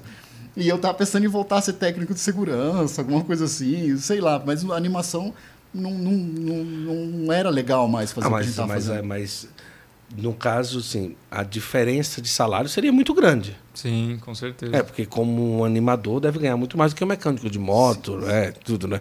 Mas era uma questão de princípio, né? Total, Exato. Total. Para você ver o tanto que estava nos incomodando. É, é verdade. Porque assim, mesmo tendo o pensamento antes de, de conversão, assim, todo mundo que entra para fazer desenho animado entra porque quer comunicar o belo. Isso. Só que o que acontece? Quem não conhece a verdade não conhece a beleza e não é. conhece a bondade. Porque São Tomás de Aquino ele fala que a, ver, que, a, que a beleza é a união da verdade com a bondade. Então, como se relativizou a verdade, relativizou-se também a beleza, relativizou-se também a bondade. Então, a, todo, todo mundo que entra para fazer animação, fazer algo audiovisual, quer transmitir aquilo que ele acredita seja ser bom. Então, as pessoas que fazem isso, como elas não conhecem Deus, elas não conhecem a bondade, elas não conhecem a beleza, elas não conhecem a verdade. Por quê? Porque não, não tiveram experiência com Deus. Sim. Então, quando a gente tem a experiência com Deus, a gente percebe que essas pessoas são pessoas que, que têm dentro delas a bondade. Santa Teresa ela fala né, que todo, todos nós, Deus não errou, não fez ninguém mal fez todo mundo bom. O que acontece? Todos temos o pecado original, mas temos de nós a graça santificante. Então essas pessoas elas fazem o mal sem saber que estão fazendo. Elas acham que sim, aquilo sim. que elas estão fazendo como mal é, é, um, é, bom. Só que a gente sabia, a gente teve, teve encontro com essa verdade. Então para a gente começou a ficar insuportável, insustentável essa situação. E aí a gente pegou e falou, vamos fazer então no nosso tempo livre, vamos começar a fazer um, um desenho de um desenho de Nossa Senhora. Daí tá aí que até que o desenho do Mãezinha do Céu, o Denis fez o concept. Eu sei que esse desenho a gente resolveu fazer no nosso tempo livre. Posso ir filmando enquanto você fala? Claro. Traz aí para lá. Olha esse aqui. Aí o Mãezinha do Céu. Isso. Tá. Esse não, esse é da Aparecida. Mãezinha do Céu tá aí. Eu acho que tá aqui embaixo, ó. Tá aqui? Aqui ela. Ah, então Isso. esse daí, ó. Esse foi o primeiro desenho do Arte Piedosa. E aí é um eu... desenho de 10 anos atrás. Olha. E quando a, a, gente fez o Mãezinha do Céu, a gente acreditava que ia ser algo rápido, algo de duas semanas para a gente terminar. Levou quase dois anos para a gente conseguir fazer. De tão pouco tempo que a gente tinha para se dedicar certo. a desenhos animados que fossem católicos. E, e aí a gente viu, viu que falou, vai ser impossível fazer desenho animado católico, porque a gente não tem tempo. Se a gente for fazer no, no tempo livre, a gente não vai demorar muitos anos para ficar Sim. pronto. E então eu, eu, senti no coração uma coisa, parece que Deus falou no meu coração assim, se você desenho animado católico só vai dar certo se você der a vida. Se você se entregar, Sim. você largar a mão de tudo, acreditar e der o passo aí vai começar a funcionar, porque as coisas na igreja católica é assim, na igreja, na igreja de Deus é Sete assim. Sete anos atrás, né, cara? Isso, tem que dar vida. 40 milhões de views. Olha que maravilhoso. Sim. Vamos. Vamos.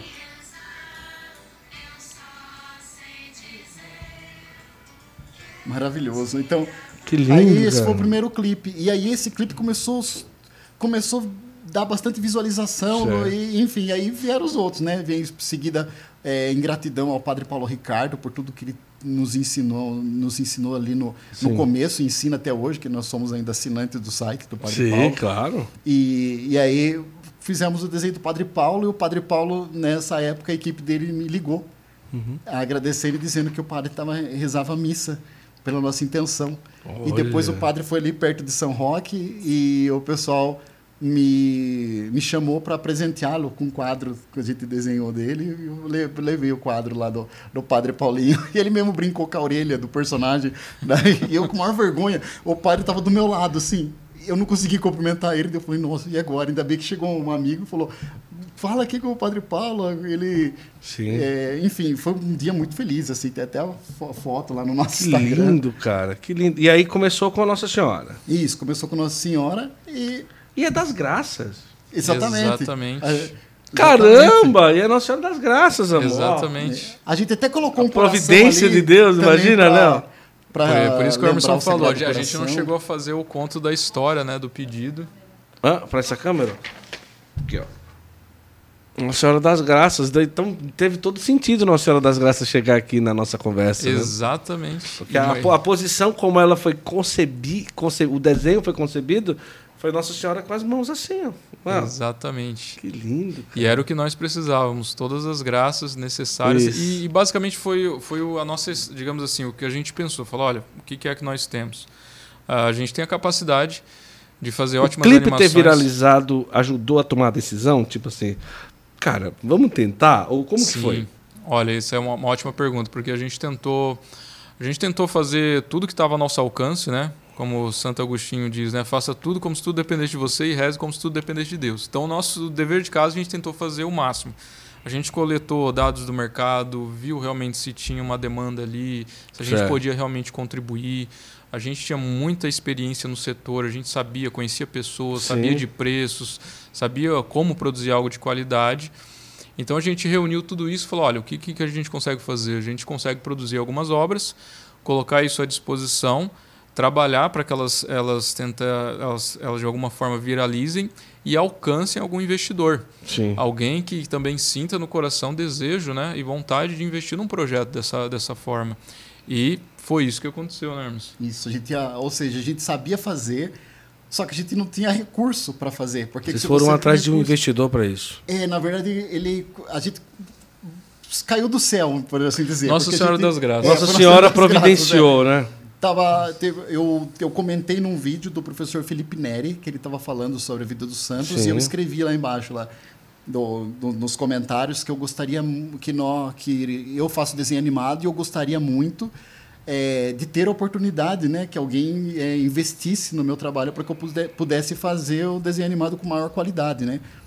E joguei ali. E aí o que acontece? O, agora o nosso sócio Bruno, ele tinha lido um livro do Santo. Na, a hora que ele leu o livro do Santo, ele fechou o livro e falou: Eu preciso fazer desenho animado dessa vida. Eu preciso fazer desenho animado da vida dos santos, porque nesse livro estava escrito assim, que era tão lindo quando os pais sentavam com os filhos ao redor de uma fogueira para contar histórias dos santos. Sim. E ele falou: "Nossa, imagina só se tivesse desenhos animados da vida dos santos, as famílias voltariam a conversar sobre o que viram na TV, voltariam a conversar sobre a vida dos Sim. santos, porque a nossa intenção também isso é bonito falar, que, que casou as vontades dos corações a nossa intenção nunca foi fazer o desenho animado para a pessoa parar na tela. Nossa intenção é que o desenho animado seja algo que provoque Sim. o diálogo na casa. Sim. Porque o nosso desenho ele não é uma suma teológica. Uhum. Nosso desenho é só o quilo do sal. Ele que vai dar sede para você é. querer beber mais sobre a vida daquele santo, sobre a vida daquela, sobre a espiritualidade daquele santo, é, enfim. E esse cara, ele virou nosso sócio, ele viu isso, ficou, ele ele tava, ele teve essa ideia e falou: "Agora eu preciso correr atrás disso". E ele comentou num grupo que ele tinha lá, pessoal, vocês conhecem alguém que faz é, desenho animado? Daí uma moça que estava lá no grupo falou: "Ah, eu vi um comentário numa aula do professor Felipe Caraca, Neri, vou ver se eu acho". Providência total. Ó, detalhe, detalhe, isso o Emerson em São Roque, eu em Rio Preto E esse nosso querido amigo e sócio hoje, da onde? Paraná. Foz do Iguaçu. Foz do Iguaçu, caramba, cara. Olha coisa. como que Deus. Caramba, é impressionante, cara, isso daí, viu? E aí a gente tentou. Daí quando ele veio, né, ele perguntou quanto que fica fazer desenho animado. Eu falei, mas que, como você quer o desenho animado? Ah, eu tenho uma ideia assim. Ele falou, ele deu, ele deu uma ideia lá pra gente, tinha acho que três, quatro minutos, daí a gente fez o orçamento, passamos o valor para ele, o valor assim de custo, que era a gente praticamente sim, era sim. só para a gente sobreviver e conseguir. Para viver. A hora que ele. Aí ele falou: Ah, tá bom, então obrigado. Ele sumiu por um ano. Ah! ele desapareceu. Eu até tentava mandar mensagem para ele, viu? Mas a gente pode tentar, porque a gente falou: vamos tentar enxugar mais ainda isso aí. Pra... Porque se a gente fizesse um, a gente sabia que com esse um a gente ia conseguir mostrar nosso trabalho. Sim, e mostrando o nosso trabalho, outros investidores iam falar: pô, eu quero estar tá nisso. Isso, é. Eu quero estar tá nisso, porque vai para a história, né? O Sim. Pequeno Francisco, a gente vai passar, mas o Pequeno Francisco vai ficar. É verdade. As pessoas que trabalharam, as pessoas que têm o nome ali nos créditos, as pessoas que apoiaram o, o projeto Pequeno Francisco, foram centenas, porque a gente fez um crowdfunding primeiro, né? E então, é, não sei se eu estou pulando etapa. Não, é isso aí, cara. então, assim, a gente fez um crowdfunding. Quando esse esse que agora é o nosso sócio, ele, ele, ele apareceu de novo. Ele né? sumiu, depois ele apareceu de novo e falou assim: "Olha, eu tentei fazer aqui, ó. Tem uma pessoa que falou aqui que fazia desenho animado católico, mas eu quero mostrar que fazia desenho animado. Aí ele fez Nossa Senhora, mas eu quero mostrar para vocês porque eu achei horrível, né? A hora que ele mostrou realmente estava horrível. Nossa. E aí eu peguei e falei, ó, sendo profissional com você, né? Realmente o que a gente vai fazer é, é bem diferente disso. A gente, a gente sabe o que está falando. A gente está há anos na, na, na, na, área, né? Para você ter uma ideia. Cada, cada longa que a gente trabalha, isso que é interessante falar, não é só pelo salário. A gente trabalha com artistas fenomenais, artistas incríveis. E todo longa você tem. É, você é treinado naquele longa. Isso. Então, assim, os diretores desses filmes, eles te dão curso, eles ensinam. Uhum. Então você aprende É muita bagagem, né? Sim, você Sim. sai dos filmes completamente, você sai um outro artista. Então cada filme que você trabalha, você sai mais mais gabaritado. Então, é, quando a gente deixou de fazer esses filmes, a gente pensa nisso também, né? Fala, nossa, o que, o que eu não ia aprender nessa nessa nesse longa, nessa série, enfim. Mas a gente já percebeu que também já tava, já tinha aprendido bastante coisa que não dava para esperar mais, que é, o desenho animado ele leva muito tempo para ser feito. Se a gente esperasse mais, a gente está envelhecendo e não ia ter tempo de deixar um legado, até porque o Arte Piedosa, nós pensamos assim, nós começamos mas a gente não vai dar conta de fazer o que é necessário ser feito. Sim. Então a gente quer deixar um legado, que, que, que, as pessoas aprendam animação. Enfim, a gente tem bastante sonho, bastante projeto de fazer escola, curso, enfim, para criar um, um exército mesmo, arte piedosa. Muito e bom, esse cara. sócio, então, ele veio, mostrou os desenhos, aí ele falou: quanto, quanto que vocês querem para dar um ano da vida de vocês para fazer desenho animado católico? Daí a gente viu, fez lá o que, que dava para fazer. O Denis, na época é, recém-casado, né? Recém-casado com filho pequeno. É, fizemos as contas e falou: ah, esse valor dado. Ele pegou e falou: então tá bom, então vou dar, vou, esse vou sustentar vocês por um ano com esse Só valor. Só para fazer desenho Para você fazer desenho católico. E o que, que é legal? Como que Deus age nas pequenas coisas, né? É, a gente tinha uma expertise tremenda, né, em questão de produção de animação. Mas a gente queria começar uma empresa e a gente não tinha conhecimento administrativo, empresarial. Claro. E esse nosso sócio, ele entrou e ele é médico e ele já é um empresário bem sucedido. Ele uhum. já era dono de outros Sim. empreendimentos.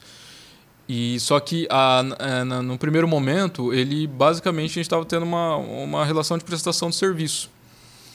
E depois que a gente produziu o que ele queria e tal, a gente falou: olha, cara, a gente tem um projeto assim, assim, assado. Por que, que a gente não une força? Vamos fazer isso acontecer. Vamos fazer isso acontecer juntos a gente faz uma única empresa. Ele já tinha, inclusive, registrado uma empresa, aberto a empresa e tal. Vamos sonhar junto, porque daí o sonho fica maior, o, o propósito fica mais forte. Uhum. E, e aí, meu amigo, quando um louco junta com dois loucos, ah, já era, velho. Ah, que, que dá? Ai, que maravilha, cara. Nossa, o trabalho de vocês, eu tô. Tava, eu tô, até passei algumas imagens para o pessoal. É algo extraordinário, cara. E já há quanto tempo que existe? Arte Piedosa. Arte, sete anos. O Arte Piedosa, oficialmente, assim, né? Falando de CNPJ, sete anos que mas a gente existe, tá... Mas fazem sete anos que vocês vivem para o Arte Piedosa. Exatamente. E assim, é, e a, as pessoas não sabem, mas é bem puxado, porque a maior, o Pequeno Francisco nós conseguimos ali, né? Vou contar um pouquinho do Pequeno Francisco, Sim. que foi o seguinte. É, quando o Bruno, então, real, real, realmente nos assumiu ali por um ano, Sim. É, a gente conseguiu fazer um teaser do Pequeno Francisco. Certo. Que a gente colocou no papel ali. Quantos minutos tinha? Três minutos? Estou mostrando Sim. aqui pro pessoal. Cinco minutos? Não, acho que eram é, cinco minutos, teaser. cinco minutos de teaser, mas daí a gente não tinha dinheiro para fazer o Francisco, pequeno Francisco falando, a gente não tinha muito dinheiro para fazer outros personagens, então a gente fez certo. o que era possível. E aí, é, porque eu tenho até uma frase de São Francisco: começa fazendo o possível e logo estará fazendo o impossível, Isso. né? Então é, a gente fez ali do mais simples possível, mas a gente colocou bastante carga ali do que a gente sabia fazer. Então ali estava o concept art bem definido, Sim. o design do personagem bem definido, o storytelling bem definido, ou as cores também, a paleta de cores que a gente queria, ou seja, a pré-produção, que é um, algo muito caro e muito uhum. difícil de fazer, que às vezes demora mais até do que o próprio filme, estava ali resolvido. E a gente pensou assim: vamos colocar isso no ar, vamos fazer um crowdfunding para a gente fazer um episódio chamado Lobo de Gúbio. Que aí, se der, der certo, a gente faz, vai fazendo outros episódios e vai contando as histórias Sim. de São Francisco com crowdfunding. E o que aconteceu? A gente fez o crowdfunding, a gente conseguiu acho que 10%, 1%, sei lá, foi bem pouquinho. Não, foi, foi do, bem menos do, do para conseguir fazer um episódio do Lobo de Gúbio. Porém, o desenho do Pequeno Francisco, o piloto que a gente fez, começou a correr.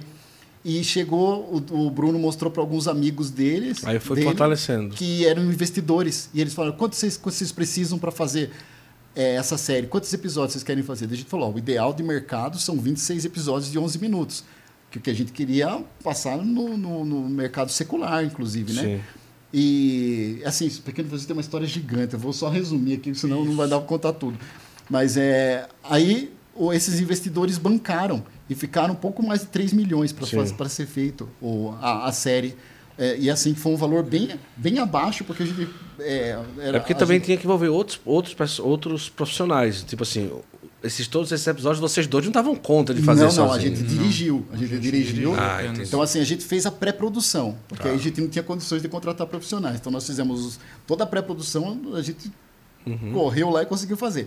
Quando lançou a. Quando a gente fez o Pequeno Francisco, foram mais de 400, 400 páginas de roteiro que a gente fez. Geralmente o roteiro leva anos para ser feito. A gente fez essas 400 páginas em, em meses, assim, tá. é, para conseguir agilizar a coisa.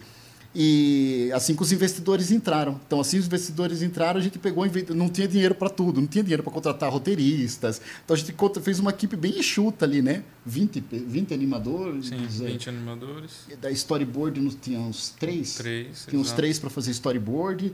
Animadores 20, daí tinha a, a Érica que fazia o o, arrumava lá o, o setup fazia o setup das, das cenas. cenas. Aí a gente contratou uma empresa para fazer o áudio, para fazer a música, porque a gente queria que legal, fazer cara. a coisa profissional mesmo, né? Bem comercial. Bem comercial. E aí nasceu o Pequeno Francisco. Então, depois que nasceu o Pequeno Francisco, a gente falou: ah, beleza, agora todo mundo vai conhecer, vai ver a dificuldade que é fazer, porque a gente achou que só assistindo a pessoa Sim. ia entender que é difícil e ia tentar nos ajudar de alguma forma, né? De, com doação, com enfim, mas daí não foi muito o que aconteceu.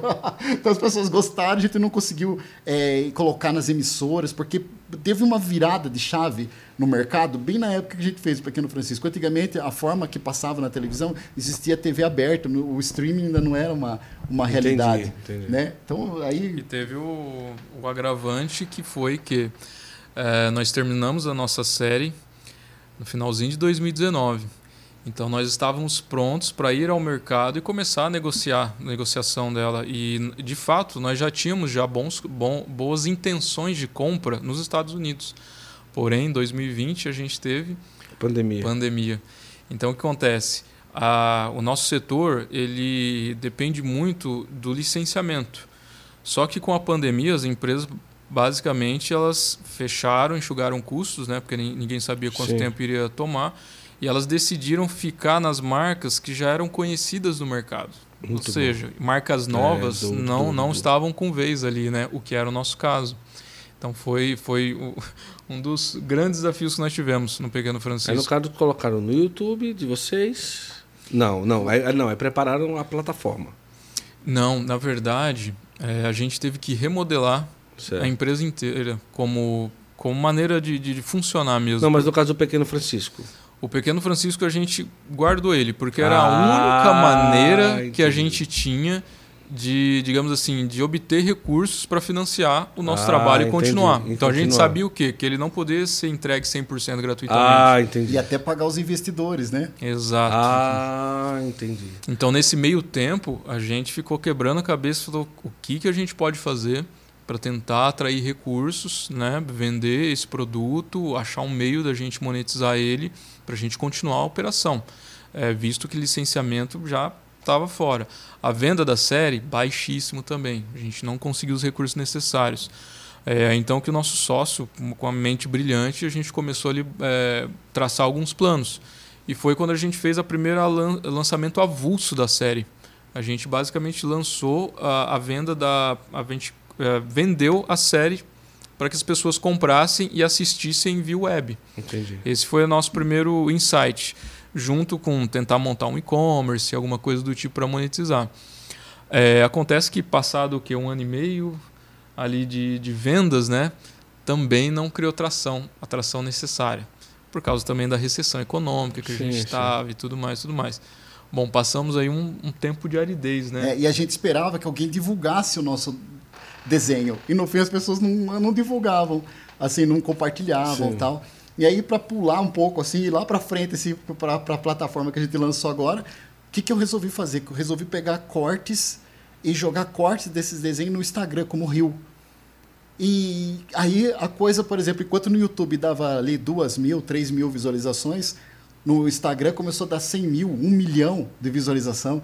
E as pessoas começaram. Eu comecei, falaram que tinha que mostrar o rosto, a gente começou a mostrar um pouco mais o rosto e começou a pedir para o pessoal: o pessoal venha, venha lutar conosco, né? Venha Sim. fazer parte do Arquipedosa, compartilhe esse conteúdo. Você está fazendo. Você. Cada um tem a sua forma de evangelizar Sim. e todas elas são, são importantes, né? O Anderson Reis tem uma frase muito bonita quem compartilha evangeliza. Verdade. o Anderson Reis, inclusive, é um grande amigo nosso. A gente queria que ele fosse um dos roteiristas do Arte Piedosa, porque ele conta história de santo como ninguém, né? É muito bom, é muito então, bom.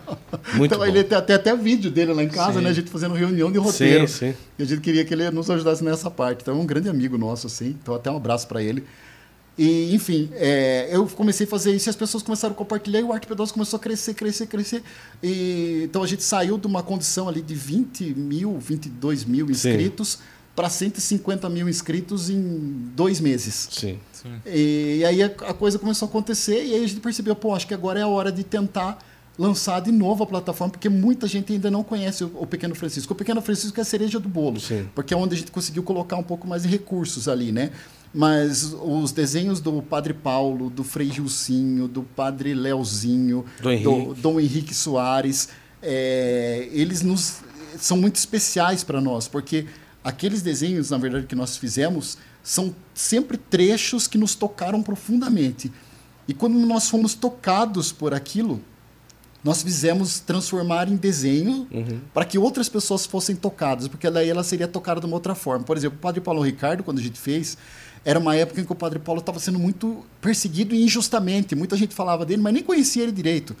Então a gente, a gente falou assim: peraí, se as pessoas percebessem, perceberem a beleza, a, a, a, a, a maravilha do que ele fala, a, a fofura do que ele fala, é, elas iam ter uma visão diferente do Sim. padre. Daí que a gente fez? Vamos fazer o padre ser fofo. Hum. Então a gente fez ele todo arredondado, né? Ah, com a orelha, orelha arredondada, aquela forma toda fofinha, bochechinha rosada, para que a pessoa fosse cativada pelo personagem e depois é uma armadilha que a gente faz. A pessoa é cativada pela arte e se depara com a verdade. Isso, e quando bom. se encontra com a verdade, aí ela não tem escolha. São Tomás de Aquino fala, né, que tem duas formas de movermos o homem, ou a coleira dos vícios ou as asas da verdade. Então, quando você se depara com a verdade, você se dobra, porque é. você não tem que ficar brigando com a verdade. A verdade ela, ela se impõe contra o seu pensamento, contra o que você quer. Não é o que você quer, a verdade ela se impõe. É, enfim, então todos esses personagens a gente pegou trechos que nos tocaram e compartilhamos com, com o povo e a coisa foi crescendo. Então você vê ali que é uma animação que a gente não tem muito recurso para fazer. Então, é o personagem mais de dois, de dois, Sim. de, dois de, de três quartos. Ah, são cinco, seis mãozinhas que nós temos possibilidade de fazer. E, e um cenário ou dois. assim Sim. Agora, a inteligência artificial tem nos ajudado bastante. porque você consegue ter uma, uma, uma, ajuda pelo menos no cenário, mas o personagem ali, o conceito do personagem é sempre é sempre nosso. A inteligência artificial ela, ela não, não tem coisa que ela não alcança. Né? A plataforma foi lançada agora dia 20 Aquele dia 20 e pouco, né? Eu lembro que teve o um lançamento, não foi? Isso, Como... foi no dia 17, 17 na verdade. De... 17 de novembro ou novembro. Novembro. Novembro, 17 de novembro nós lançamos ela e graças a Deus lançamos com uma boa atração. E aqui eu quero deixar um profundo agradecimento também aos padres e parceiros, Nossa, isso né? Que eu ia falar. Que assim, a gente tava para fechar. Não tinha mais como, não uhum. tinha mais como é, se manter. Denis tem família, eu claro. tenho minhas coisas, a gente não tinha mais como o, se manter. O AdSense do YouTube não dava. Né? Não, né? o AdSense dava mil reais para como que você vai fazer com mil que você vai fazer com mil reais mas mas é, o, o AdSense por exemplo do mãezinha do céu já é porque não dá né também não porque mil reais então não e, e não porque é conteúdo infantil é o conteúdo infantil pela política própria né da empresa ele não monetiza tanto por questão de é, do próprio anúncio ser barrado para para criança né ah, o, o peso Tem que ver muito para poder o peso dar, do faturamento não é tão e olha que, que, coisa também, no YouTube, né? Ele, ele tem o YouTube Kids. Então, alguns conteúdos nossos, ele, ele cai no conteúdo infantil, só que ele não é jogado no YouTube Kids. Hum. Então, ele fica meio que no limbo ali, né? Entendi. ali. E, então, assim, uma coisa que aconteceu, a gente ia fechar. E, e daí o nosso sócio estava para conseguir um empréstimo e falou, ó, oh, te dou a resposta na segunda-feira. E nessa, resumindo bastante, assim, porque foi uma coisa sim, linda sim, que sim. aconteceu o padre Marlon entrou. Como que foi? Eu, a gente ligou o padre Marlon, o que foi? Eu, fui, eu tinha feito uma animação dele. Foi o padre Milson que ele, que ele te colocou em contato com o padre Marlon, não foi? Foi, eu sei que para deixar o mais objetivo, o padre Marlon nos ligou e a gente conseguiu uma reunião com o padre Marlon de, que durou assim umas duas horas. E uma hora ele pegou, só rezando por nós. Ele pegou e falou: Agora eu quero falar com vocês, mas de uma forma diferente. Coloca a mão no coração, baixa a cabeça que eu quero rezar por vocês. E ele ficou uma hora rezando. Foi uma das orações mais lindas Sim. que eu já ouvi Olha. na minha vida. Mas estremecia, assim. Ele não parava. Ele clamava o Espírito Santo e rezava por nós. E, e, fala, e falava que até uma mudança de chave, que, que o arte piedosa ia crescer para honra e glória do nosso Senhor Jesus Cristo. E sua mãe Maria Santíssima. Enfim, foi rezando por nós. E assim que a gente terminou aquela reunião, o Frei Gilson entrou em contato comigo. E aí falou assim que ele queria fazer. Queria, porque foi muito tempo atrás, o Gilson também sim. queria fazer uma parceria com a gente. E quando a gente falou os valores, para a gente conseguir viabilizar um projeto, ele falou: Nossa, mas isso, é, isso fica muito fora, né? E daí ele também falou: vamos, vamos, vamos rezando e uma hora vai dar certo. Depois ele entrou em, daí depois que a gente fez essa, o Padre Marlon fez isso, o Frei Gilson entrou em contato e falou: "Ó, eu acho que chegou a hora estão tão, tão, tão pegando muito pesado com as nossas crianças. A gente não pode permitir isso. Está na hora de, de fazer alguma coisa. Então, vamos fazer o seguinte: eu vou fazer, eu não tenho tempo, é, e vocês também, eu sei que vocês não têm recurso e nem tempo. Então, vamos fazer uma parceria, vocês fazem um esforço daí, eu faço um esforço daqui, vamos fazer a coisa acontecer?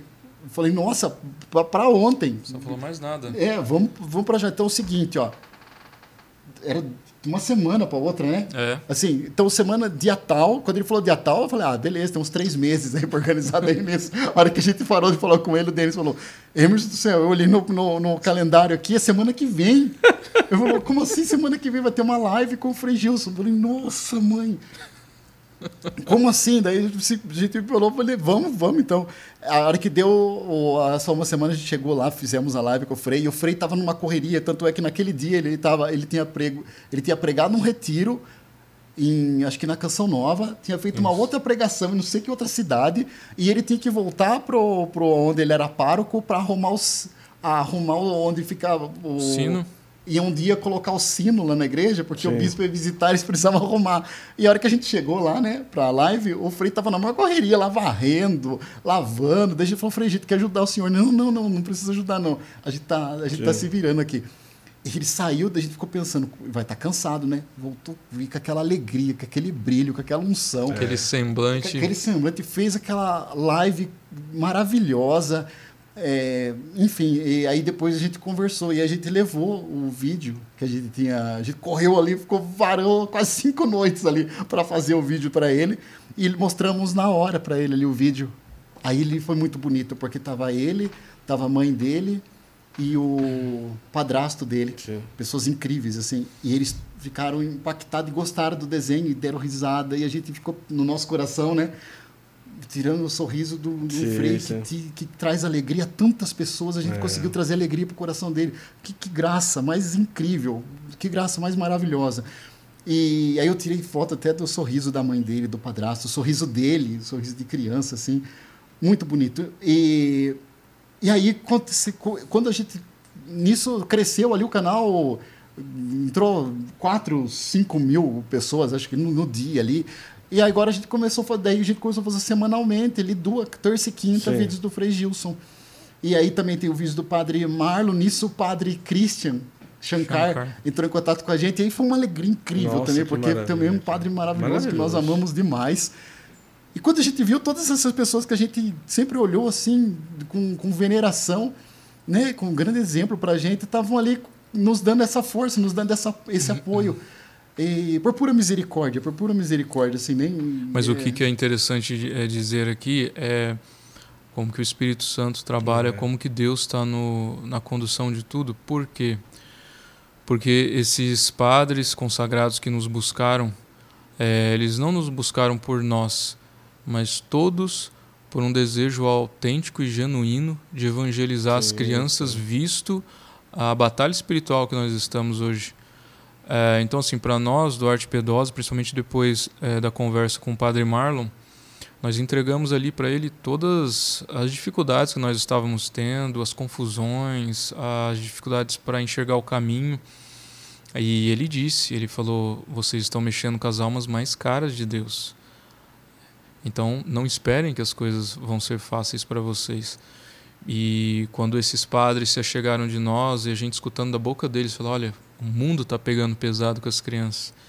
Esse, essa é a missão arte pedosa Uh, sim, nós trabalhamos durante muitos anos no mercado secular, mas uhum. hoje eu percebo, uh, pela providência de Deus, que Ele realmente queria nos forjar lá, aprender com os melhores de lá, para voltar a entregar sim. o melhor para os filhos de Deus. É, e esse é o nosso desejo. É para isso que, que a gente realmente arregaça as mangas todo dia, que a gente faz as nossas orações. E agora imagem linda, né? Que a gente vai iniciar. Vai estar tá lá usando agora. E vai iniciar o nosso dia, essa é a nossa batalha, pela alma das crianças. E assim, a gente tinha o desejo de uma vida heróica. Quando, tava na, quando a gente, no começo, né? Antes de ter feito o arte, a gente tinha desejo de vida heróica. E depois a gente pensava, nossa, a gente falava tanto de vida heróica, agora a gente está fazendo desenho. Será que a gente não está. Não tá perdendo nossa vida, não está perdendo nosso tempo. E, enfim, agora nós vemos os testemunhos que chegam até nós. Teve um testemunho, teve vários testemunhos muito, muito tocantes. Teve um de uma moça ela falou, mostrando o filho dela com câncer na, na, na, UTI.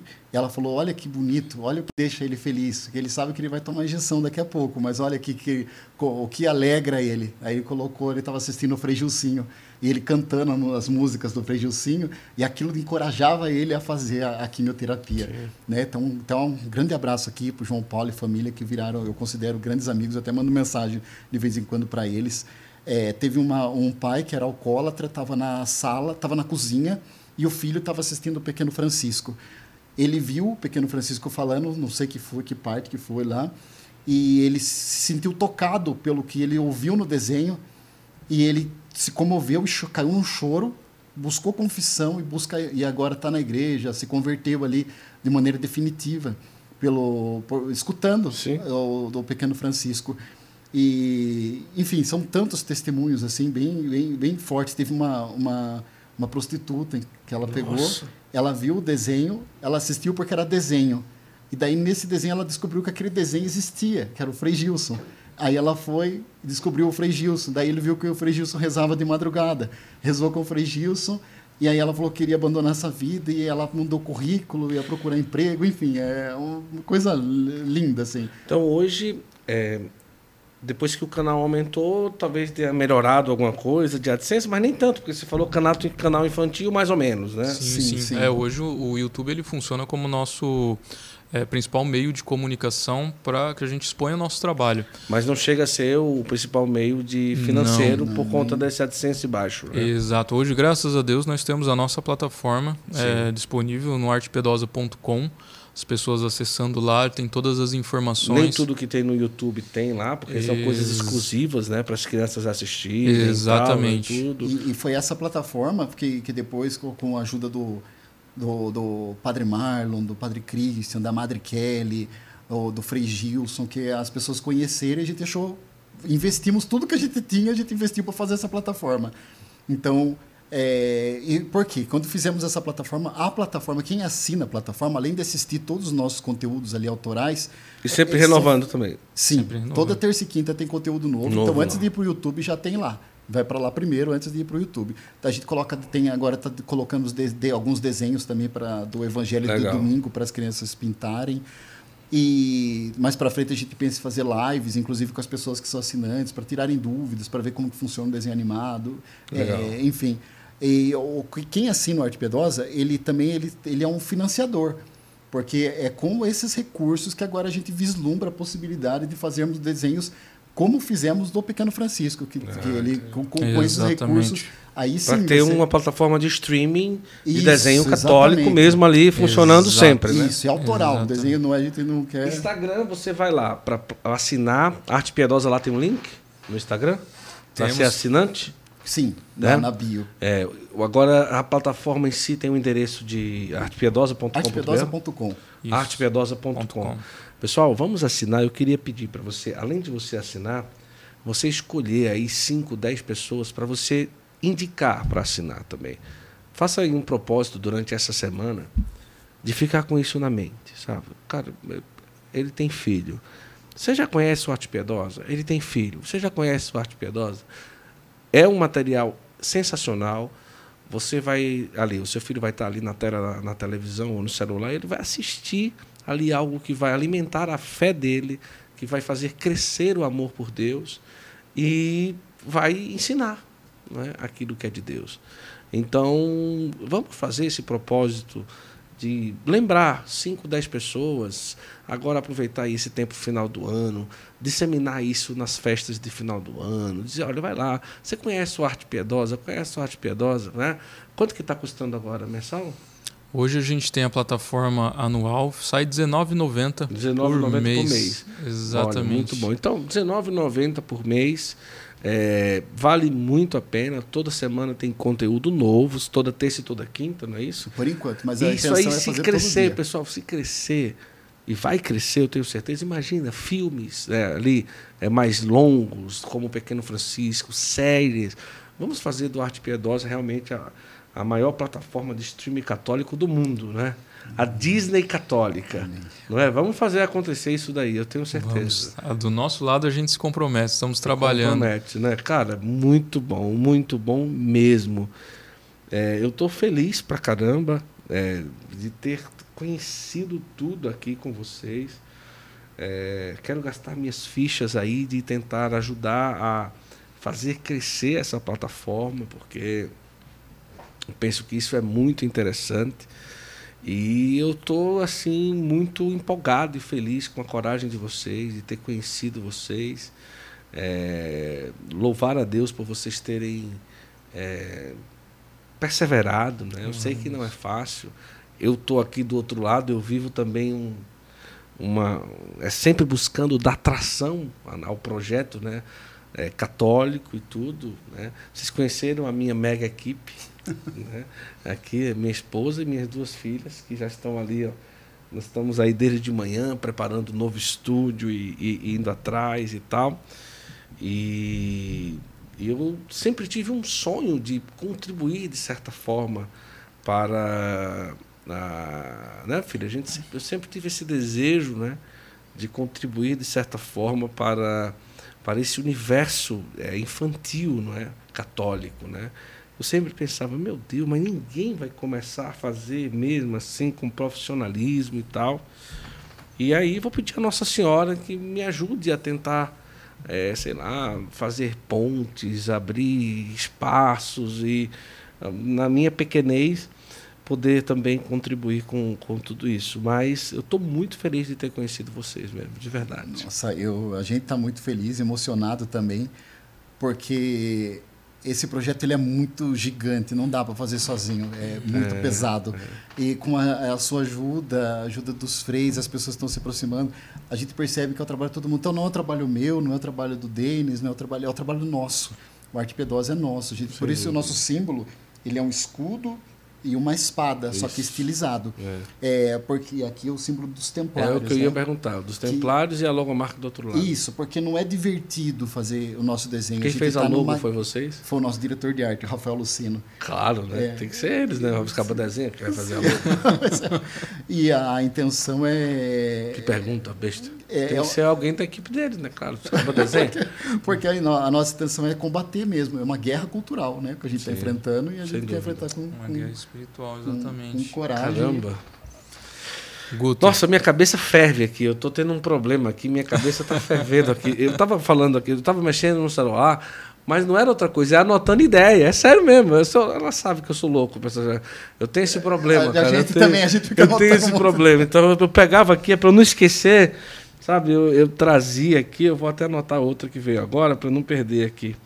É... é... a gente tem vários projetos lá que tá tudo no papel, na gaveta. Cara, né, é, exatamente, isso é algo muito interessante. A gente tem filme do falar. Padre Pio, a gente tem filme de Santa Terezinha. Santa Terezinha, Padre Gabriela Morte. Padre Gabriela Morte. Ah, é? Tudo na gaveta, só esperando. Ah, a gente tem um, um que é um pouco mais divertido, assim, mas é sério também, apesar de ser divertido que é um. Pode falar desse? É um explorador.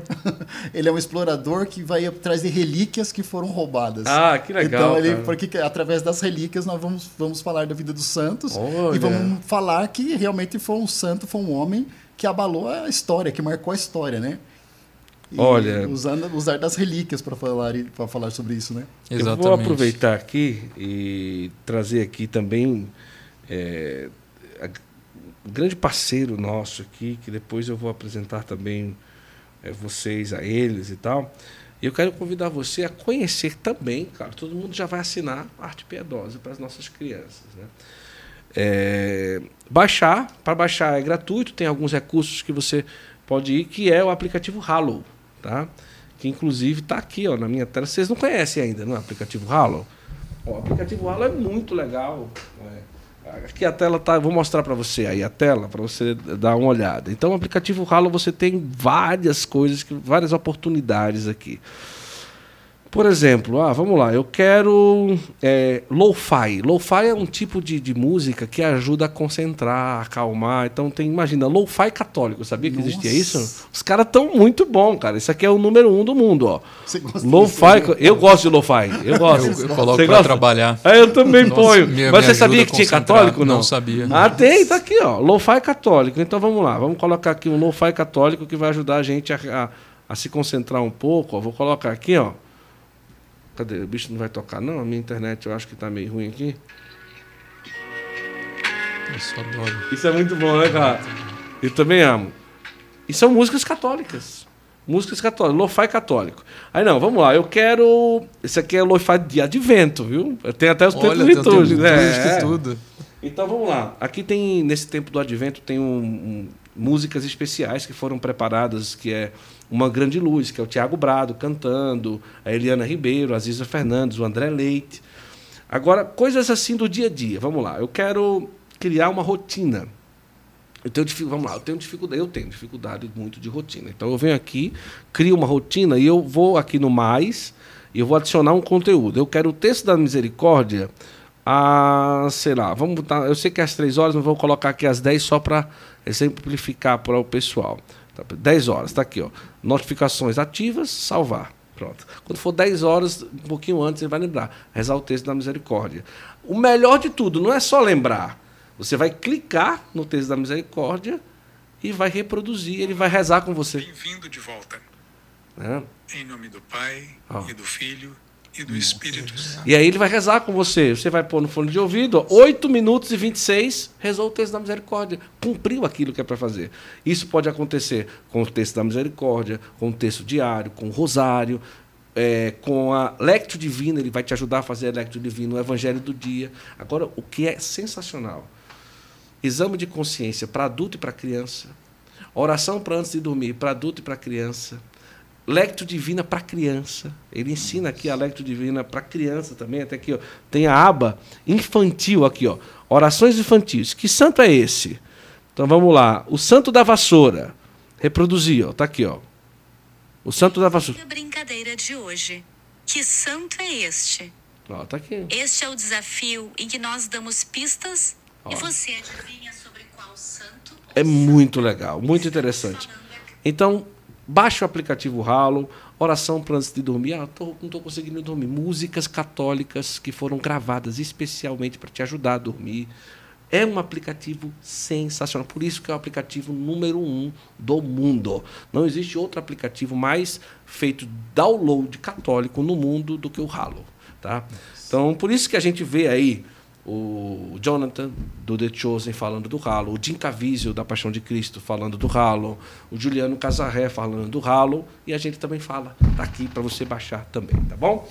E eu quero aproveitar e agradecer as camisetas Sabatini, tá bom?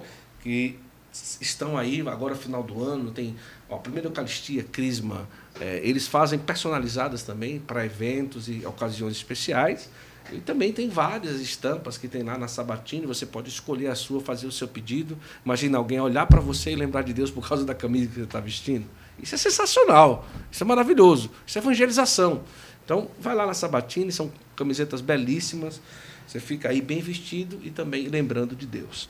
E eu também convido você a considerar uma viagem com a obra de Maria, não é, filha? Estamos aí prestes a lançar o nosso roteiro é, Itália e Medjugorje para novembro de 2024, é, com a caravana Santo Flow. E estamos. Essa é novidade, né? Isso aqui eu não posso dizer ainda, mas tem uma novidade para o início de 2025 também. Posso falar, amor? Posso falar, né? Que é o Retiro Internacional para Casais, tá certo? É uma peregrinação retiro para casais, né? Vai passar por Florença, Veneza, Milão, Imagina, cara. O casal não volta mais. O casal não volta mais. vai ficar por É um retiro para casais, então em breve a gente vai divulgar. Mas aqui eu quero lembrar o seguinte: olha, Terra Santa, a gente não está podendo estar lá, porém, Pentecostes, maio de 2024, Frei Gilson, Padre Reginaldo Manzotti, Madre Kelly, em Assis. Pentecostes em Assis. Onde, olha que maravilha, hein? Nossa. de São Francisco, que bênção. E também tem várias outras promoções. O Congresso Mariano, Congresso Mariano, Congresso de Cura. Esse próximo ano agora, o Congresso de Cura em Lourdes, que você imagina, Congresso de Cura, Lourdes e a aparição da cura. Aí você vem, passa por vários lugares, faz a peregrinação e termina a peregrinação com o Congresso Mariano em Fátima. Sensacional. E o Santo Flor vai estar lá em 2024 também, tá bom? Então, escolha a sua viagem, vale a pena, são preços que a gente se organizando, a gente consegue, divide em várias parcelas, entre em contato, o RDP Viagens está aqui, ó, tá bom? O, o aviãozinho passando aqui e mostrando bem direitinho, tá certo? Que vale muito a pena estar numa viagem com a obra de Maria, tá bom? Não é isso aí, minha filha? Cara, eu, eu agradeço muito a generosidade de vocês de estarem aqui hoje conosco, tá certo? Fiquei muito feliz com toda a conversa. Foi um papo assim de um nível muito bom, foi totalmente diferente daquilo que, que a gente podia imaginar. Um papo formativo, testemunho muito forte, né? Conhecer vocês foi um grande presente para mim e que Deus nos impulsione, impulsione a, a entender o que Ele quer Sim. e e nos fortaleça também, cara. Só Muito falar um negócio do Dom Henrique, porque como o senhor Fique é, à vontade, claro. amigo do Dom Henrique. O Dom Henrique, ele conheceu o Arte Piedosa é, em, em vida. vida. Não, o Dom Henrique, o que, que aconteceu? Eu Tem tinha, certeza que eu não? Eu tinha uma animação, eu tinha um, um desejo de fazer o Dom Henrique. Acontece que depois ele faleceu. Foi muito rápido, né? Ele adoeceu e faleceu. E naquela noite que ele faleceu, eu peguei o papel, eu mesmo desenhei. Eu desenhei o Dom Henrique em oração.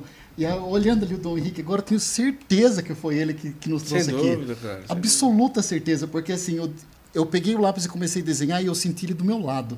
Ah. Como se ele estivesse do meu lado. E eu desenhei chorando. Sim, sim. Chorando, falei, não, não é possível, não é possível. E dá até um pouco de revolta, como que pode eu, tô vivo e um sim. santo desse, não é possível. Eu ali meio revoltado e desenhando e eu senti uma pres a presença do Dom Henrique. Eu escutava a voz dele quando eu estava desenhando. E eu não precisei desenhar uma, duas. Geralmente a gente faz centenas Sim. de desenhos para você, você aprovar um. Não foi na primeira. Eu fiz ali, já foi, já gostei.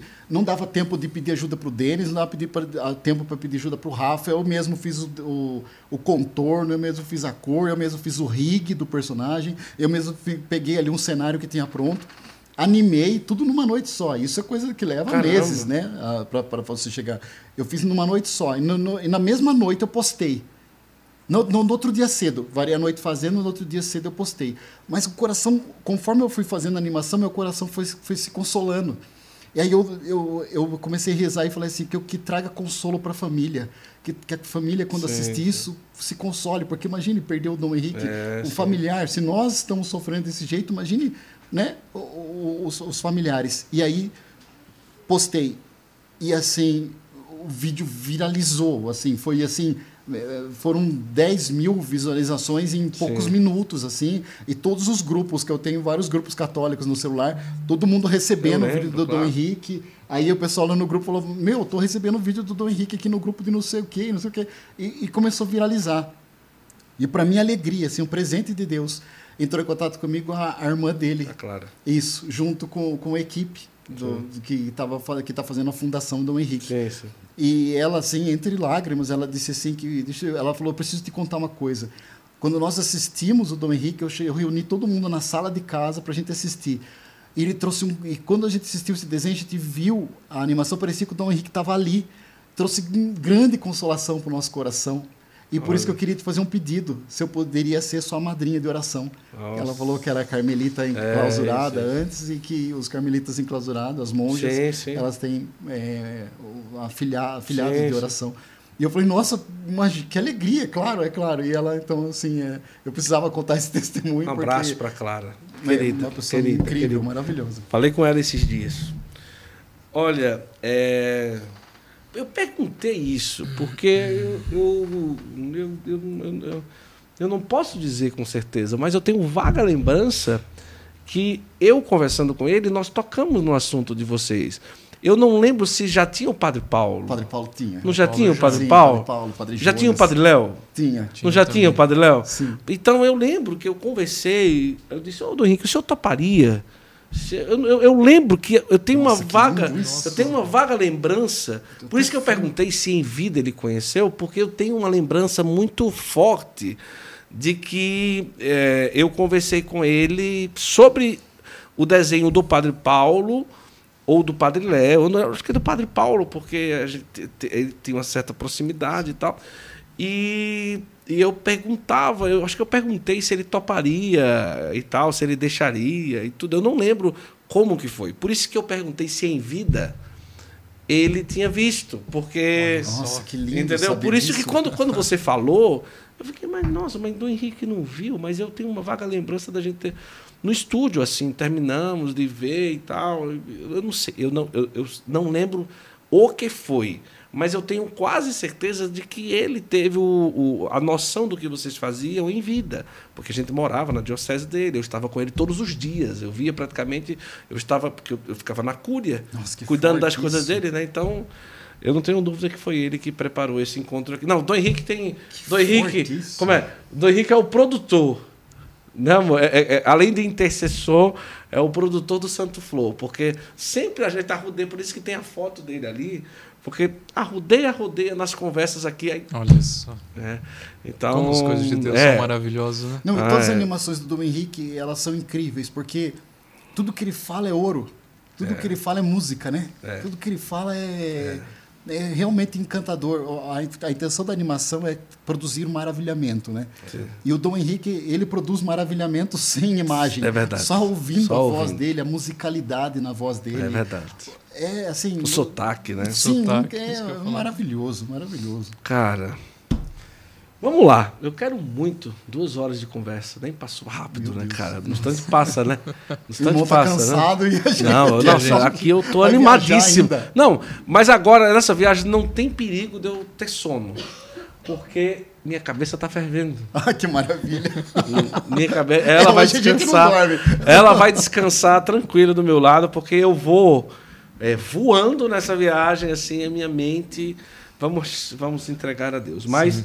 eu quero muito agradecer a vocês é, por terem vindo. e falem o que vocês quiserem. Tá? Além de reforçar para você, para você ser um assinante da plataforma Arte Piedosa, tá bom? Faça isso não só pelos meninos, pelo trabalho deles, mas pelas nossas crianças, tá bom? Deem essa oportunidade das crianças serem informadas e assistirem coisas que falem de Deus, tá bom? Então, faça isso hoje, agora, quando terminar aqui o Santo Flow, tá? Hoje, já vai, assina e tudo. Ah, já, já funciona em aplicativo não? Já, Sim, já nós já temos para Android, para Android, para iOS, iOS. Isso, iOS. Então vai lá, fica à vontade e faz isso quando terminar. Emerson, muito obrigado, meu irmão. Nossa, eu que agradeço, do fundo do coração. Meu irmão, foi bom demais, estamos juntos. Deus abençoe. Não tenho nem palavras para agradecer o espaço. Eu queria aqui agradecer sua audiência também pelo espaço, toda oportunidade, qualquer lugar que a gente é convidado, para nós é uma honra uhum. ter o nosso trabalho reconhecido para que a gente possa é, mostrar hoje os desafios que nós temos e a necessidade da evangelização é, das crianças através do entretenimento Sim. sadio. Então, sim, meu muito obrigado de coração. É, aqui você acabou de ganhar dois amigos. Tamo junto. O canal tá aberto pra gente endoidar junto aqui nas ideias. Vamos, e já botar... faz tempo que eu tenho que ir em Rio Preto, eu vou agora ah, marcar lá, um dia lá. Já faz tempo que eu tenho umas coisas para resolver lá. E, e, São Roque ali tá pertinho, né? A gente Nossa, sempre passa ali no Catarina, às vezes, para almoçar e tal, né? Que maravilha. Vamos qualquer... Ô, Emerson, eu tô aqui no Catarina, vem Nossa, tomar um café? Na hora. Na hora. Vou de monociclo. Deus abençoe vocês. Amém. Amém. Tamo todos junto. nós. A você que esteve conosco, eu quero lembrar que terminando aqui, você pode assistir a conversa toda aqui no YouTube. Mas a partir de amanhã, Spotify, Deezer, Apple Music, Google Podcast. É, os cortes você encontra no Instagram, no TikTok, em todos os lugares. Fique à vontade, vai ser realmente muito bom encontrar com vocês sempre. Tá bom? Divulguem o Santo Flow, mostra para todo mundo e até o próximo Santo Flow, se Deus quiser. Tchau, tchau.